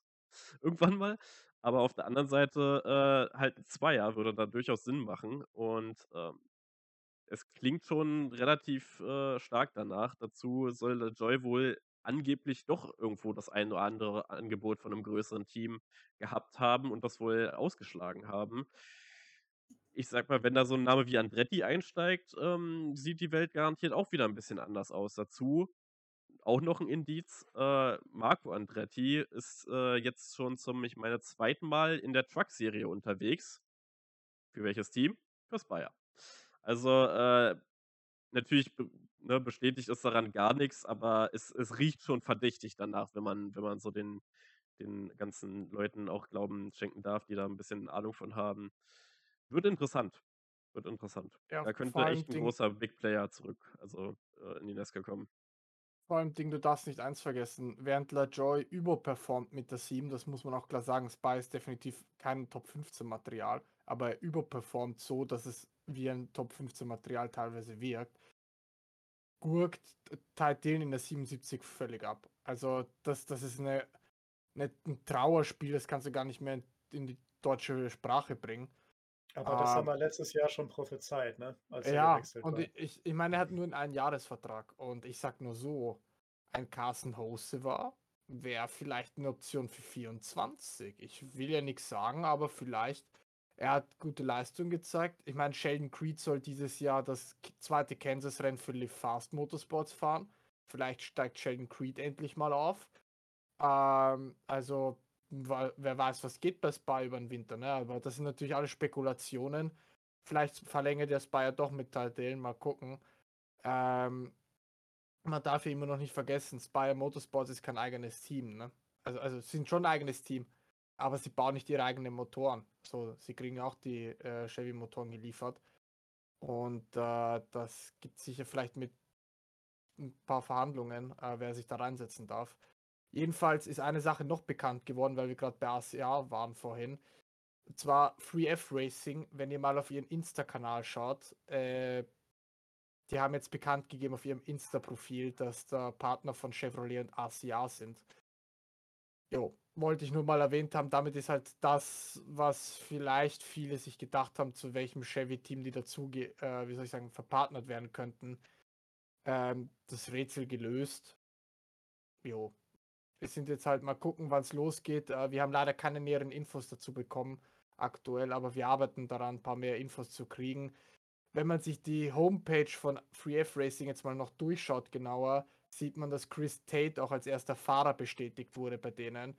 Aber nicht für die Cup oder sowas, also keine Sorge, Leute, sondern der soll jetzt mal das Na äh, der, der US Marine, äh, mit dem wir auch im guten Kontakt stehen, ähm, der soll äh, ausgewählte Late-Model-Rennen und solche gleichen fahren. Also das soll erst mal ganz unten beginnen. Aber das auch, was der Plan war, was wir auch gehört haben von Dennis hier jetzt, das war auch von Anfang an die Idee, mit, mit Chris Tate wirklich ganz unten zu beginnen, nenne ich es mal. Ähm, und sich dann langsam durchzuarbeiten. Wohin die Reise geht, werden wir sehen. Äh, ja, das wollte ich nur mal zu den Teams sagen. Was gibt es noch? Ja, genau, Kanada äh, ist ein Thema. Es gibt, wie gesagt, die Gerüchteküche brodelt. Da gibt es das Gerücht, dass Montreal zurückkommen könnte in die NASCAR. Heißt jetzt nicht unbedingt Cup, vielleicht wird es auch nur Xfinity. Gibt aber auch die Gerüchte, dass es ein Cup-Event werden könnte.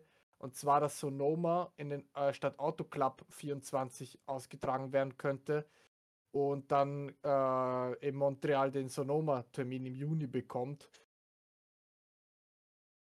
Will ich jetzt nicht vielleicht auf die Goldwaage legen, da bin ich eher gespannt drauf, was Nesca wirklich mit dem 24er Kalender anstellt. Wir wissen ja, Auto Club ist im Umbau. Es ist fraglich, ob sie viel, äh, wie, wie lang der Umbau gehen wird. Ähm, deswegen ja, aber Sonoma wäre, wie gesagt, früher wollte ich immer schon haben, eigentlich, weil da ist die Wiese wenigstens grün.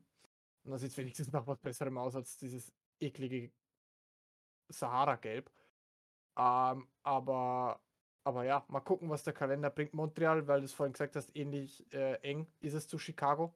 Tatsächlich, also es ist wirklich für alle Formel 1-Fans da draußen. Montreal ist, entweder du hast die Linie oder du bist halt an der Wand.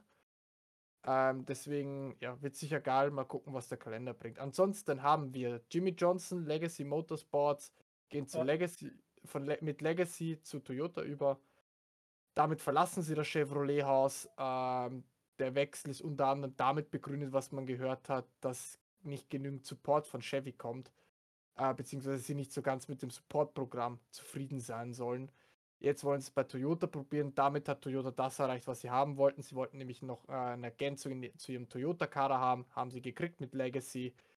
Ähm, damit wird Jimmy Johnson noch nächstes Jahr erstmals in den Toyota in seiner gesamten NASCAR-Geschichte, ja, der ist ja auch Xfinity gefahren und im Cup, ähm, war nur für Chevy unterwegs und nächstes Jahr, er hat schon angekündigt, er wird im Toyota Legacy Rennen. Wird auch mal was anderes sein, den siebenmaligen in der japanischen Marke da fahren zu sehen. Robert, du wolltest was sagen? Wo du das mit Kanada gesagt hast, wegen den Gastauftritten. Das ist natürlich weder ein Gerücht noch etwas, was geplant wird, aber ich fand es sehr sympathisch bzw. schön zu hören. In einem Interview hat Keselowski gesagt, dass er sich auch sowas wie einen Gastauftritt in Europa vorstellen könnte. Wird Auf die Frage, wie das Ganze logistisch pa- passieren soll, hatte er keine Antwort. Und vor allem Ich meine, er ist auch Team- Rennfahrer und Teammitbesitzer, kein ne? Logistiker. Ja, ja, das ist, das, ist das Schönste daran, aber Naja, dadurch, das, dadurch hat es ein bisschen, bisschen Gewicht, aber das ist, es wird natürlich nicht passieren in den nächsten Jahren, gehe ich gar nicht von aus. Das Ding ich ist, glaube, die äh, kommt gar nicht nach Europa. Das ist einfach, das hat ja schon mit Indica, war das ein logistischer Albtraum eigentlich. Ähm, Nein, das ist nicht der Grund. Ich denke mal, also das ist auch ein Grund, aber ich denke mal, die müssen sich, was ähm, ihre Regeln äh, und technischen Sachen angeht, sehr stark hier äh, verändern, um hier überhaupt zugelassen auf der Strecke zu sein. naja, Le Mans hat geklappt, ne? Gut, das war umgebaute Kiste. Das war umgebautes Auto, also also modifiziert. So viel umgebaut. Aber was ich noch sagen wollte, ähm, es ist halt interessant Montreal, weil es gab die Aussage, die auch in den Medien kursiert, Nesca soll den innersten oder vertrautesten Leuten innerhalb im Business gesagt haben, schaut, dass ihr eure Reisepässe für nächstes Jahr fit bekommt. Heißt, es soll ein Auslandsevent werden, weil innerhalb der USA brauchst du keinen Reisepass. Also zumindest nicht, dass es jetzt irgendwie in letzter Zeit eine Gesetzesänderung gegeben hätte, die verlangt, dass wenn man durch die Bundesstaaten reist, einen Reisepass in den USA braucht. Äh, nur für Florida brauchst du jetzt einen neuen Führerschein. Daniel will was sagen. Ernsthaft? Okay. Ihr, ihr, ihr seid euch sicher, dass das, äh, dass das nicht passiert mit dem Nee, ich- Europarennen? Ich, bin mir, ich, bin, ich bin mir da nämlich gar nicht so sicher. Ich weiß nicht, ob jemand von euch versucht hat, Karten für ein NFL-Spiel in Frank Frankfurt zu bekommen. Ja, ich aber hab das Ich, wir, haben das, wir, haben das, wir haben das mit vier Leuten probiert. So, und das, die NFL ja, legt da, also äh, das erste Spiel ähm, Miami das, ähm, gegen Kansas City. Chiefs gegen Kansas City 1,4 Millionen Anfragen und jetzt das Patriots-Spiel 3 Millionen Leute in der Warteschlange. Also der niedrigste Platz, den wir hatten, war 450.000. Wir haben dann einfach wieder aufgelegt, aus der Warteschleife rauskommen, vergiss es. Aber die Nesca-Leute, die sehen auch, was für einen Erfolg die anderen Sportarten, äh, Sportarten haben, wenn die nach Europa kommen. Und deswegen finde ich das nicht so abwegig. Dass wir ein Problem damit hätten, eine Strecke zu finden in Europa. Ja, bleibt im Endeffekt nur der Lausitzring und da müsste erstmal Geld rein. Aber ich, ich sag, sag, sag, sag, sag niemals nie. Also ich bin davon, äh, also ich würde das nicht hundertprozentig ausschließen, dass es nicht passiert. Nein, ich würd- nicht ausschließen, dass es irgendwann nicht passiert, aber es hat halt gewisse. Ne? Ähm, Im Chat kommt auch noch, wenn der Geiger nicht mal seine Viper auf der Nordschleife fahren darf, weil zu laut ist, da an dem V8, V8 wohl ein Haken dran. Ist richtig. Ähm, In Chicago, waren gibt- auch, in Chicago waren auch die Muffler drin. Die haben andere, die haben andere Gesetze und Regeln, was es angeht. Zumindest Deutschland wird dabei sehr schwierig. Wobei ich bin auch nächsten, nicht kommenden, sondern danach den Samstag in Frankfurt in der Arena. Da sind, ist die äh, Monster Jam mit ihrem Europa-Abstecher. Es wird auch laut und schön. Aber äh, wie gesagt, ich bin, ich bin sehr kritisch, dass das in näherer Zeit passieren wird. Ganz ausschließen würde ich es nicht, aber in näherer Zeit sehe ich eigentlich nicht. Aber Lass mich Gegenargument ist, gerne etwas Besserem belehren. Gegenargument ist folgendes: Es gab schon mal eine Exhibition-Geschichte von der Nesca, und zwar die sind nach Japan, Japan. rüber, nach Suzuka in den 90er. Ich glaube, die waren drei oder viermal da. Ähm, also so abwegig ist das nicht. Allerdings war das nach der Saison und nicht während der Saison. Und der Kalender hatte noch keine 36 Rennen, wenn ich das richtig im Kopf habe. Ähm, de facto ginge das. Ähm, und Europa mit den ganzen Gesetzen, die die EU auch wegen Umweltschutz und sowas verabschiedet, so wie der Motorsport hier gerade abstirbt eigentlich, ähm, sehe ich es auch eher schwarz. Also ich meine, ja, die Euronesca kann ich nur jedem empfehlen. Macht es, schaut es euch an. Die Tickets sind preiswert. Du kriegst viel Show für das Geld, was du zahlst. Also Und die sind Euronesca auch laut. ja, die sind laut. Ähm, Euronesca ist geil. Also, also schaut euch die Euronesca auch an. Geht an die Strecke Euronesca. Viel Spaß. Ja, dann übernehme ich mal. Wir, wir wollten ja eh noch so ein bisschen auf das Le Mans-Thema äh, zurückkommen, äh, wo, wo ich ja, glaube ich, auch so mit äh, mich am meisten beschäftigt habe, wenn es jetzt den Ablauf nicht komplett sprengt. Machen wir das Ähm, Thema mal durch und dann Mich wir beschäftigt zum gut, du hast es durchgesuchtet. 24 Ich, Stunden ich, hab, ich habe tatsächlich durchgemacht, ja. Äh, Le Mans ist immer so eins der, der Big Three für mich, äh, neben äh, 24 Stunden Nürburgring Spa und eigentlich auch Daytona, wenn man ehrlich ist. Aber, aber äh, Le Mans muss einfach sein. Das muss durchgemacht werden. Äh, das habe ich eigentlich schon fa- fast, äh, fast jedes Jahr in meinem Leben gemacht. Ähm, aber ähm, ja, ich sag mal so, ähm, ich denke, dass das Chicago-Rennen und gleichzeitig auch der große Erfolg, den es jetzt einfach in Le Mans gab, so ein bisschen eine Tür aufgemacht hat. Jetzt sicherlich reden wir nicht über das nächste Jahr oder so, aber wir reden, denke ich mal, im Rahmen der nächsten fünf, die nächsten zehn Jahre, denke ich schon, dass irgendwas Großes passieren wird, dass die Nesca in welche Richtung auch immer sich irgendwie ja, äh, weiter öffnen wird und so ein Ding machen können wird, wie eben die NFL, die sagen, okay, wir gehen als One-Off-Event nach, wer weiß, vielleicht gehen sie nach London auch äh, oder was. Äh, das ist, kein, ist keine EU, damit hast du die ganzen EU-Gesetze nicht. Wer weiß. So, also ich würde das auch nicht für komplett ausgeschlossen halten. Dazu hast du halt jetzt auch was wegfällt, dass du sagst, du, du kannst nicht nach Europa, weil da gibt es kein Oval. Ich meine, ich bin oft am Lausitzring, aber äh, darüber brauchen wir nicht reden. Das Oval ist hin, das müsstest du komplett neu machen. Das wird für ein Rennen da nicht passieren. So, das ist einfach auch ein Fakt. Das heißt, die einzige Option ist entweder Straßenrennen, ähm, was jetzt halt durch Chicago offen ist, oder halt auf irgendeine, ich sag mal, klassische Rennstrecke. Da sehe ich aber diesen Stadtkurs-Geschichte äh, noch eher als wahrscheinlich an. Moment, ähm, Moment, Moment, Moment, du hast Wendrei vergessen. Mit 36 Autos. Also, ja, ich weiß, das wird so klar. Wenn, die, wenn, wenn die da drin stehen, haben wir Stau. Es gibt theoretisch einen Ovalen, das ist Wendre. Ja, ich weiß. Ja, ich sage ja nicht, dass es gar kein Oval gibt. Ich sage halt nur, dass ich nicht glaube, dass die nach einem ja, Oval gucken nicht. werden. Naja, ähm, also, zu London gibt es nur einen Präzedenzfall. Welchen denn? Es wurde zwar nicht ein ganzes Wochenende gesperrt, aber da war äh, Camp Block mit Jim, äh, mit Gymkhana. Ja, ich weiß. durch London geheizt. Dafür wurde es auch abgesperrt. Ja, aber Camp ähm, Block war Camp Block, fertig. Ähm, irgendeine News war ja noch, ja genau. Äh, es ja. gibt die Hall of Fame-Wahl und zwar Jimmy Johnson ja, und Chad Knaus. Alessandro. fertig. Was denn? Ich war jetzt Achso, erst am Anfang. Achso, sorry, Entschuldigung. naja, wir, wir wollten eigentlich gerade noch über, über Le Mans ein bisschen quatschen, äh, was halt wirklich ein Riesenerfolg war. Ich habe noch nie so viele für Nesca begeisterte Europäer äh, auf Twitter und im Fernsehen äh, gelesen bzw. gesehen, wie an diesem Wochenende. Das, der, der, der Ansturm und die Wissbegierigkeit auf dieses Auto waren enorm. Also das hat, glaube ich, gerade auch der Daniel ganz gut äh, mitbekommen und da immer fleißig mitkommentiert. Ähm, der, unter den Le Mans-Hashtags auf Twitter 90% der Sachen, die geschrieben wurden, waren nur über das Nesca-Auto. Und das war wirklich geil. Okay, auch da vielleicht der ein oder andere Fernsehmoderator musste auch nochmal ein bisschen äh, Na Nachhilfe äh, sich angucken, dass äh, vielleicht im Oval links rumgefahren wird und nicht rechts rum und äh, was wir da alles hatten. Aber gut, schwamm drüber. Ich finde es einfach mega geil, dass sich die Leute dafür interessieren. Und ähm, dazu muss man auch sagen, ich, ich hätte es vorher nicht gedacht, aber dieses Nesca-Auto, die haben das ja wirklich ernst genommen. Die haben da über Monate getestet, die hatten ein geiles Fahreraufgebot und die haben da einen richtig geilen Job gemacht. Wäre da die Kupplung nicht, äh, ich glaube, so um die sechs Stunden vor Schluss äh, flöten gegangen, äh, hätten die die GTEs in Grund und Boden gefahren. Ähm, das, das, das war geil. Also es hat richtig Spaß gemacht. Die Fans, die an der Strecke waren, sind ausgerastet, weil der Sound halt so geil war von dem Ding.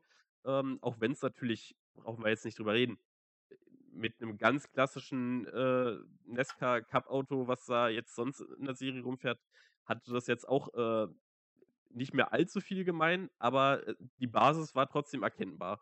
So, Für und, die Leute, ähm, die es nicht kennen, war es nah genug dran. Ja, genau. Also, ähm, nee, also dieses, dieses ganze Le Mans-Ding voller Erfolg. Ähm, Wäre geil, wenn sie es nochmal machen. Ich glaube zwar nicht, dass es jetzt zeitnah passieren wird, aber das war, das war, glaube ich, ja, europaweit hätte man sich nichts Besseres vorstellen können, äh, was, was da, ähm, ja, andersrum. Ich hatte wirklich ein bisschen Angst vor, dass, ja, man da so ein bisschen, oder ich war sehr hyped drauf und dass es vielleicht nicht, nicht so gut angenommen wird oder so und war so positiv überrascht, dass, ja, das wirklich, das war ja neben dem, muss man ja sagen, historischen Ferrari-Sieg wirklich, ja, der, der Showstealer da. Das hat wirklich Spaß gemacht. Das war, war wirklich klasse.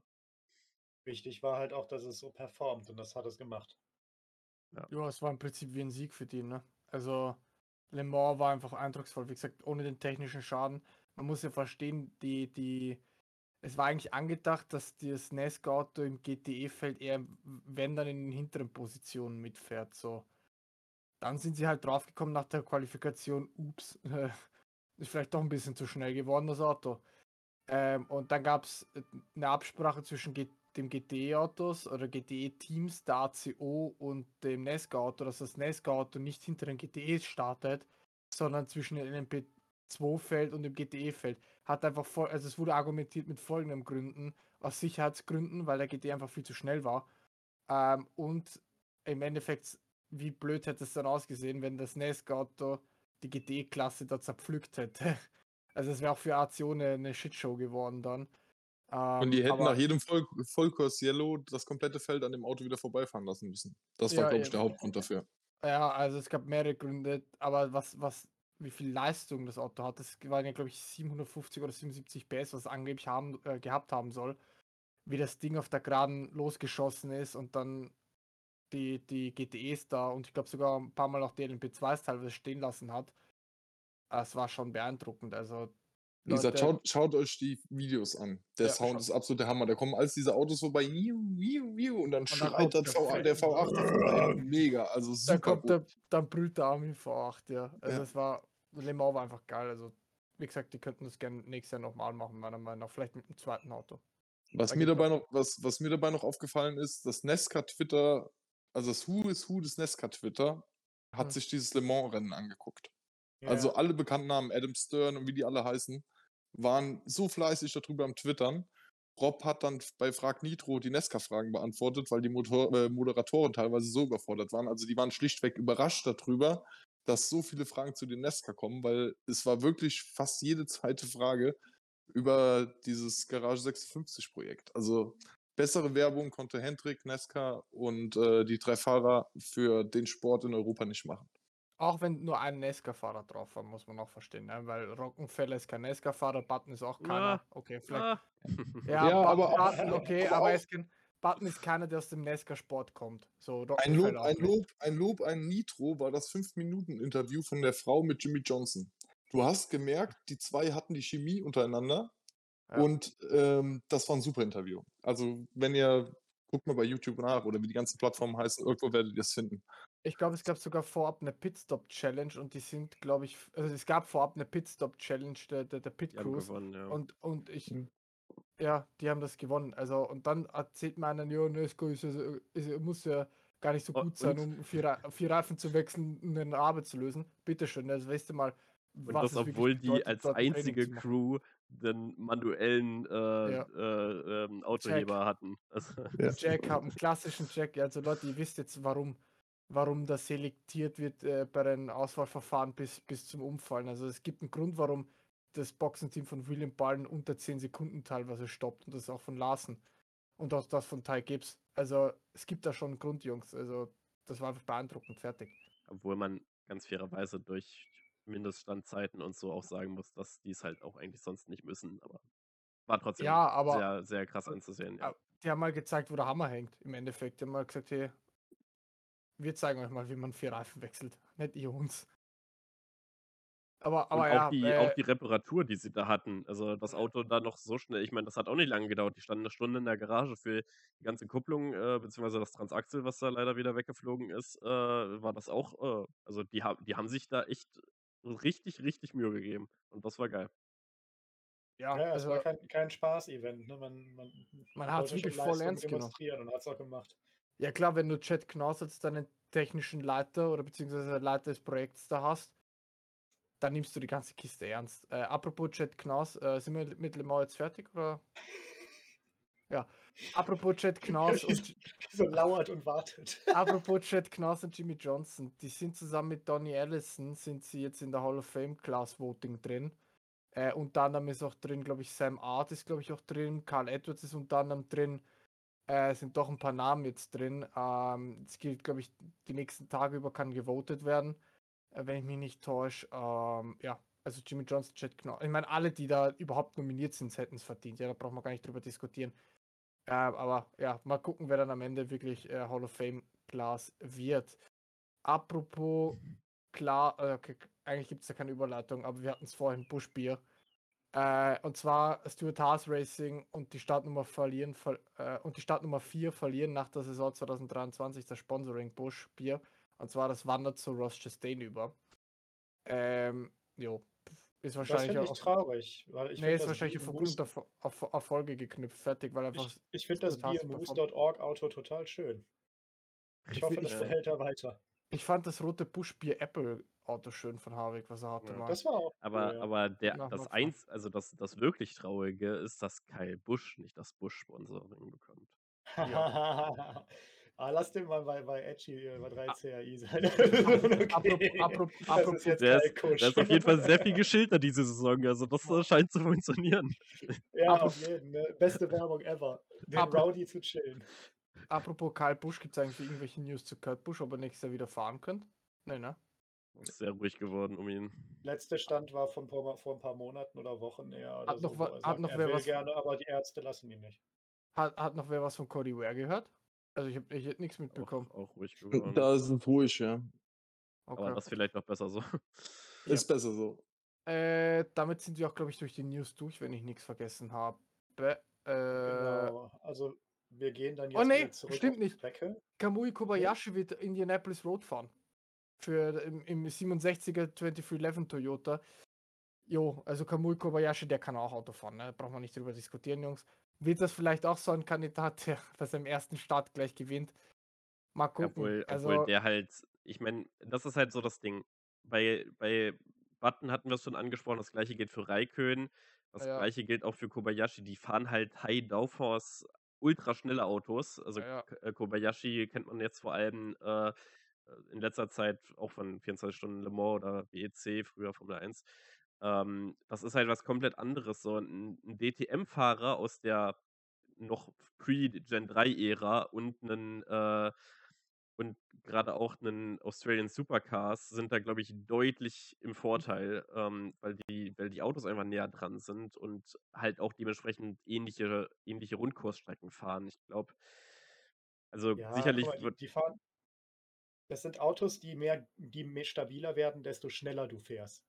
Ja, Ja. Die richtig. NASCAR, die NASCAR, da musst du äh, Masse, Trägheit schleudern durch Genau. Geschwindigkeit und gucken, dass das dahin kommt, wo du hin willst. Also Ja, sicher wobei- kann der auch Auto fahren und ich glaube nicht, dass er letzter wird, aber ich glaube nicht, dass der der neue Shane von Gisbergen wird. Das, das glaube ich. mal persönlich. gucken, was passiert. Ähm, ne? mal schauen. Äh, jo, jedenfalls, äh, damit gehen wir weiter zu den Playoffs. Und zwar die Playoffs. Jetzt wird es langsam eng. Ne? Wir haben jetzt noch die, wie soll ich sagen, die Playoff-Statistik. Wir haben jetzt 19 Rennen drin. Wir haben noch äh, 1, 2, 3, 4, 5, bis Rennen 26. Und äh, was soll man sagen? Das Playoff-Bild sieht aktuell so aus, dass Kevin Harvick, Keselowski, Buscher, Suarez und McDowell zwar innerhalb der Top 16 sind, das Jahr, allerdings noch ohne Sieg. Wo, und dann geht es um den Cut, der ist bei McDowell, äh, also zwischen McDowell und Baba Wallace, weil Baba Wallace ist 17. Ähm, und da liegen nur drei Punkte zwischen. Und äh, hinter Wallace ist halt Allmendiger, der hat 13 Rückstand auf McDowell, Ty Gibbs hat 26 Rückstand auf, auf McDowell, Sinrick hat 38, dann ist Haley 41, Bowman 44 und Elliott 60.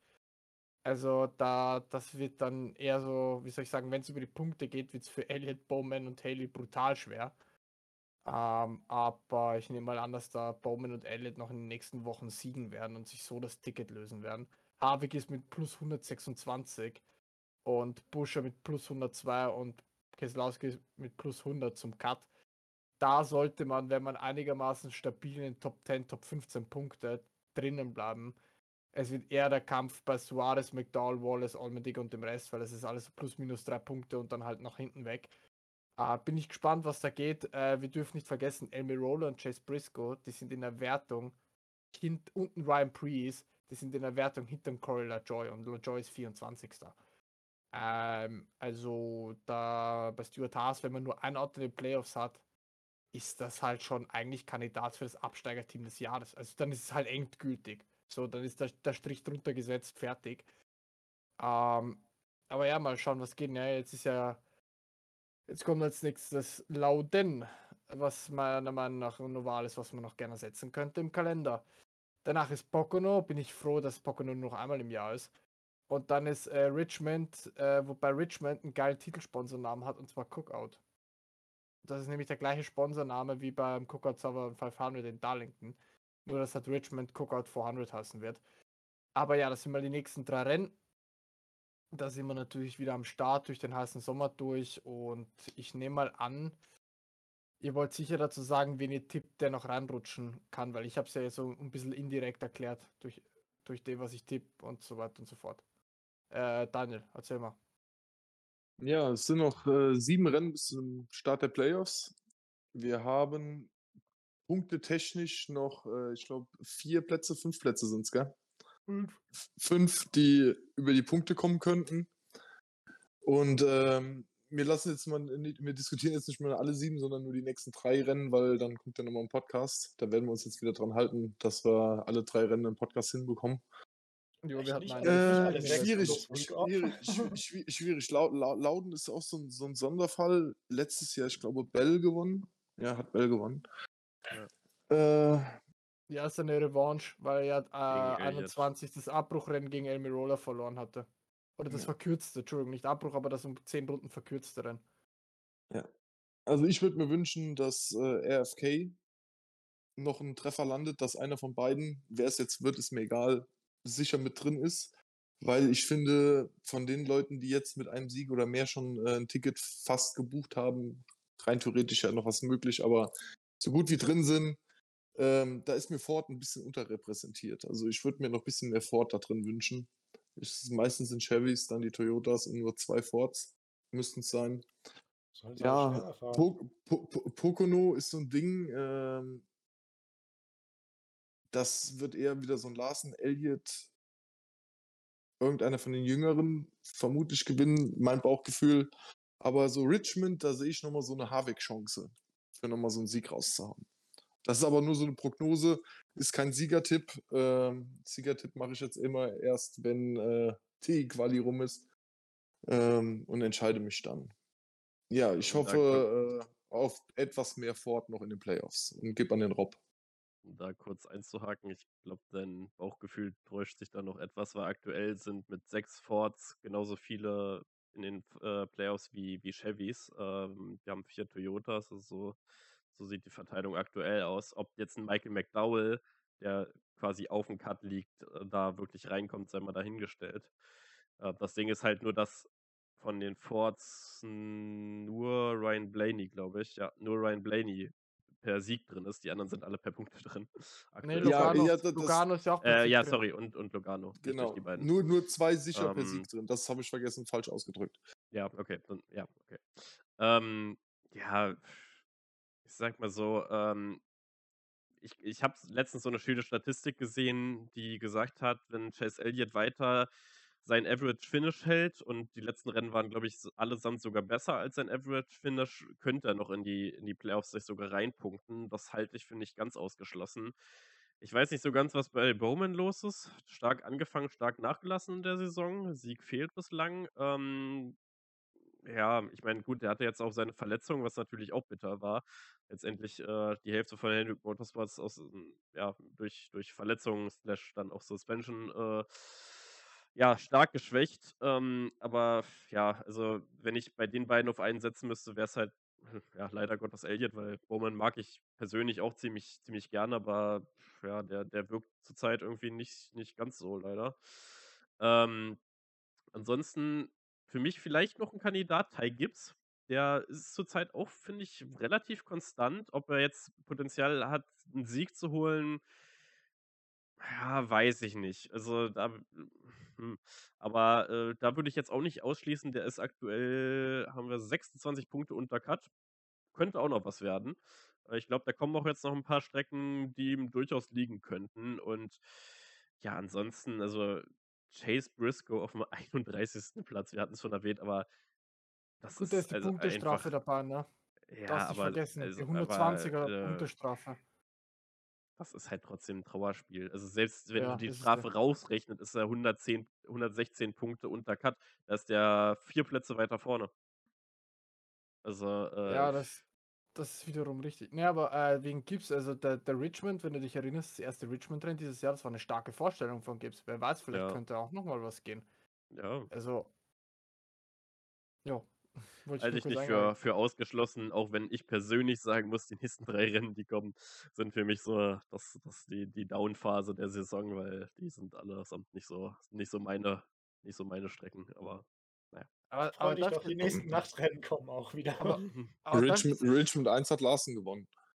ja, weil ihn Barry nicht angegriffen hat. Ja. Äh, ähm, aber Rob, darf ich dir mal erzählen, welche zwei Fahrer bei, bei mir bislang am meisten enttäuschen tatsächlich im Playoff-Kampf? Und zwar Eric, Eric Jones, der suppt irgendwie komplett ab. Also da kommt überhaupt nichts. Und Austin Sindrick. Weil bei Sindrick hätte ich eigentlich schon längst erwartet, dass er endlich mal wieder was gewinnt. Ich meine, ja, das, dieser Daytona Glückssieg nenne ich es mal. Aber sonst, erinnert dich, da kam nie was. Also, das, das, das, das, war, das ist eigentlich ein Trauerspiel auch bei ihm. Aber äh, ich erzähle mal was. Ich glaube, dass entweder in Watkins Glen oder Indy Road einer der beiden Calling Autos sich das Ticket holt.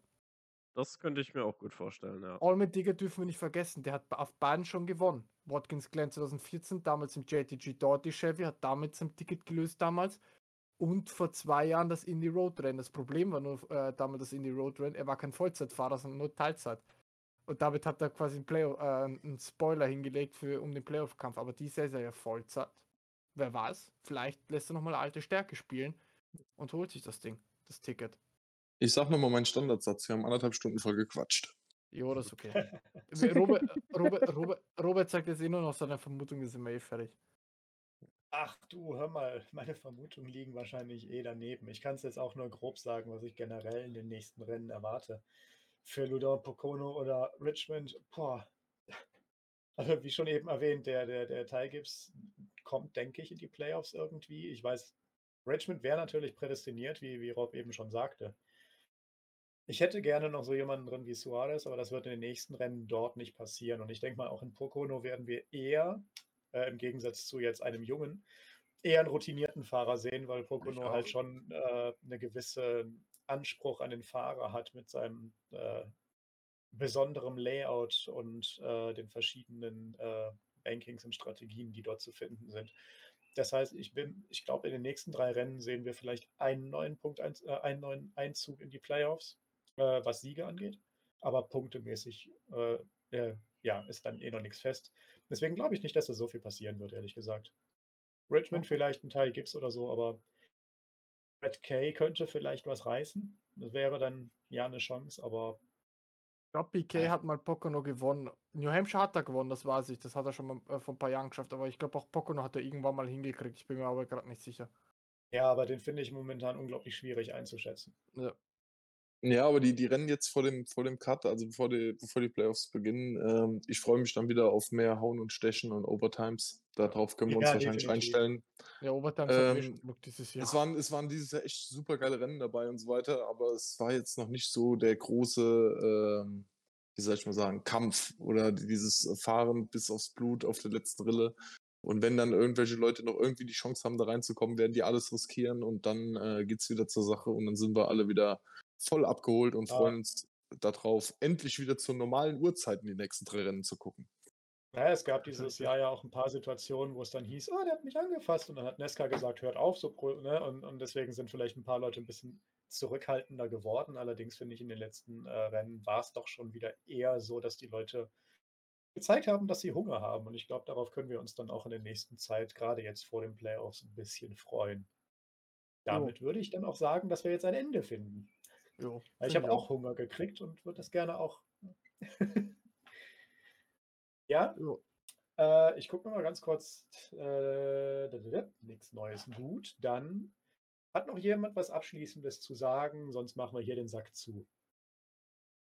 Äh, Da, dann in alter. Tradition sage ich jetzt, dass ich die Verabschiedung mache und Alessandro macht sie. ja, danke, für, danke vielmals fürs Dabeisein. Äh, wir haben ausführlich ein bisschen mal gequatscht wieder, äh, war mal wieder an der Zeit, ein bisschen was loszuwerden. Jo, wir melden uns in drei Wochen wieder, hoffentlich, wenn das Leben nicht dazwischen kommt. Äh, jo, wir hoffen, ihr wart unterhalten, ihr seid unterhalten. Äh, lasst ein Like da, Follow, kommentiert, was man so heutzutage alles machen kann. Blog aktivieren, glaube ich, Genau. gab es auch nochmal zwischendurch. Äh, jo, dann hören wir, sehen wir uns, lesen uns alle am Sonntag im Twitter, denn wir haben den Live-Ticker zu laden.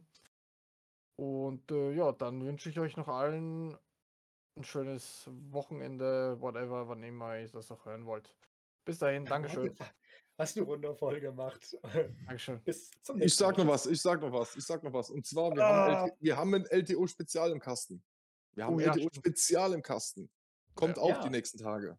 Kommt mal. Genau. Werbung, Selbstwerbung nicht vergessen, liken und so weiter. So macht's gut, schönen Abend. Ja, tschüss. Ciao.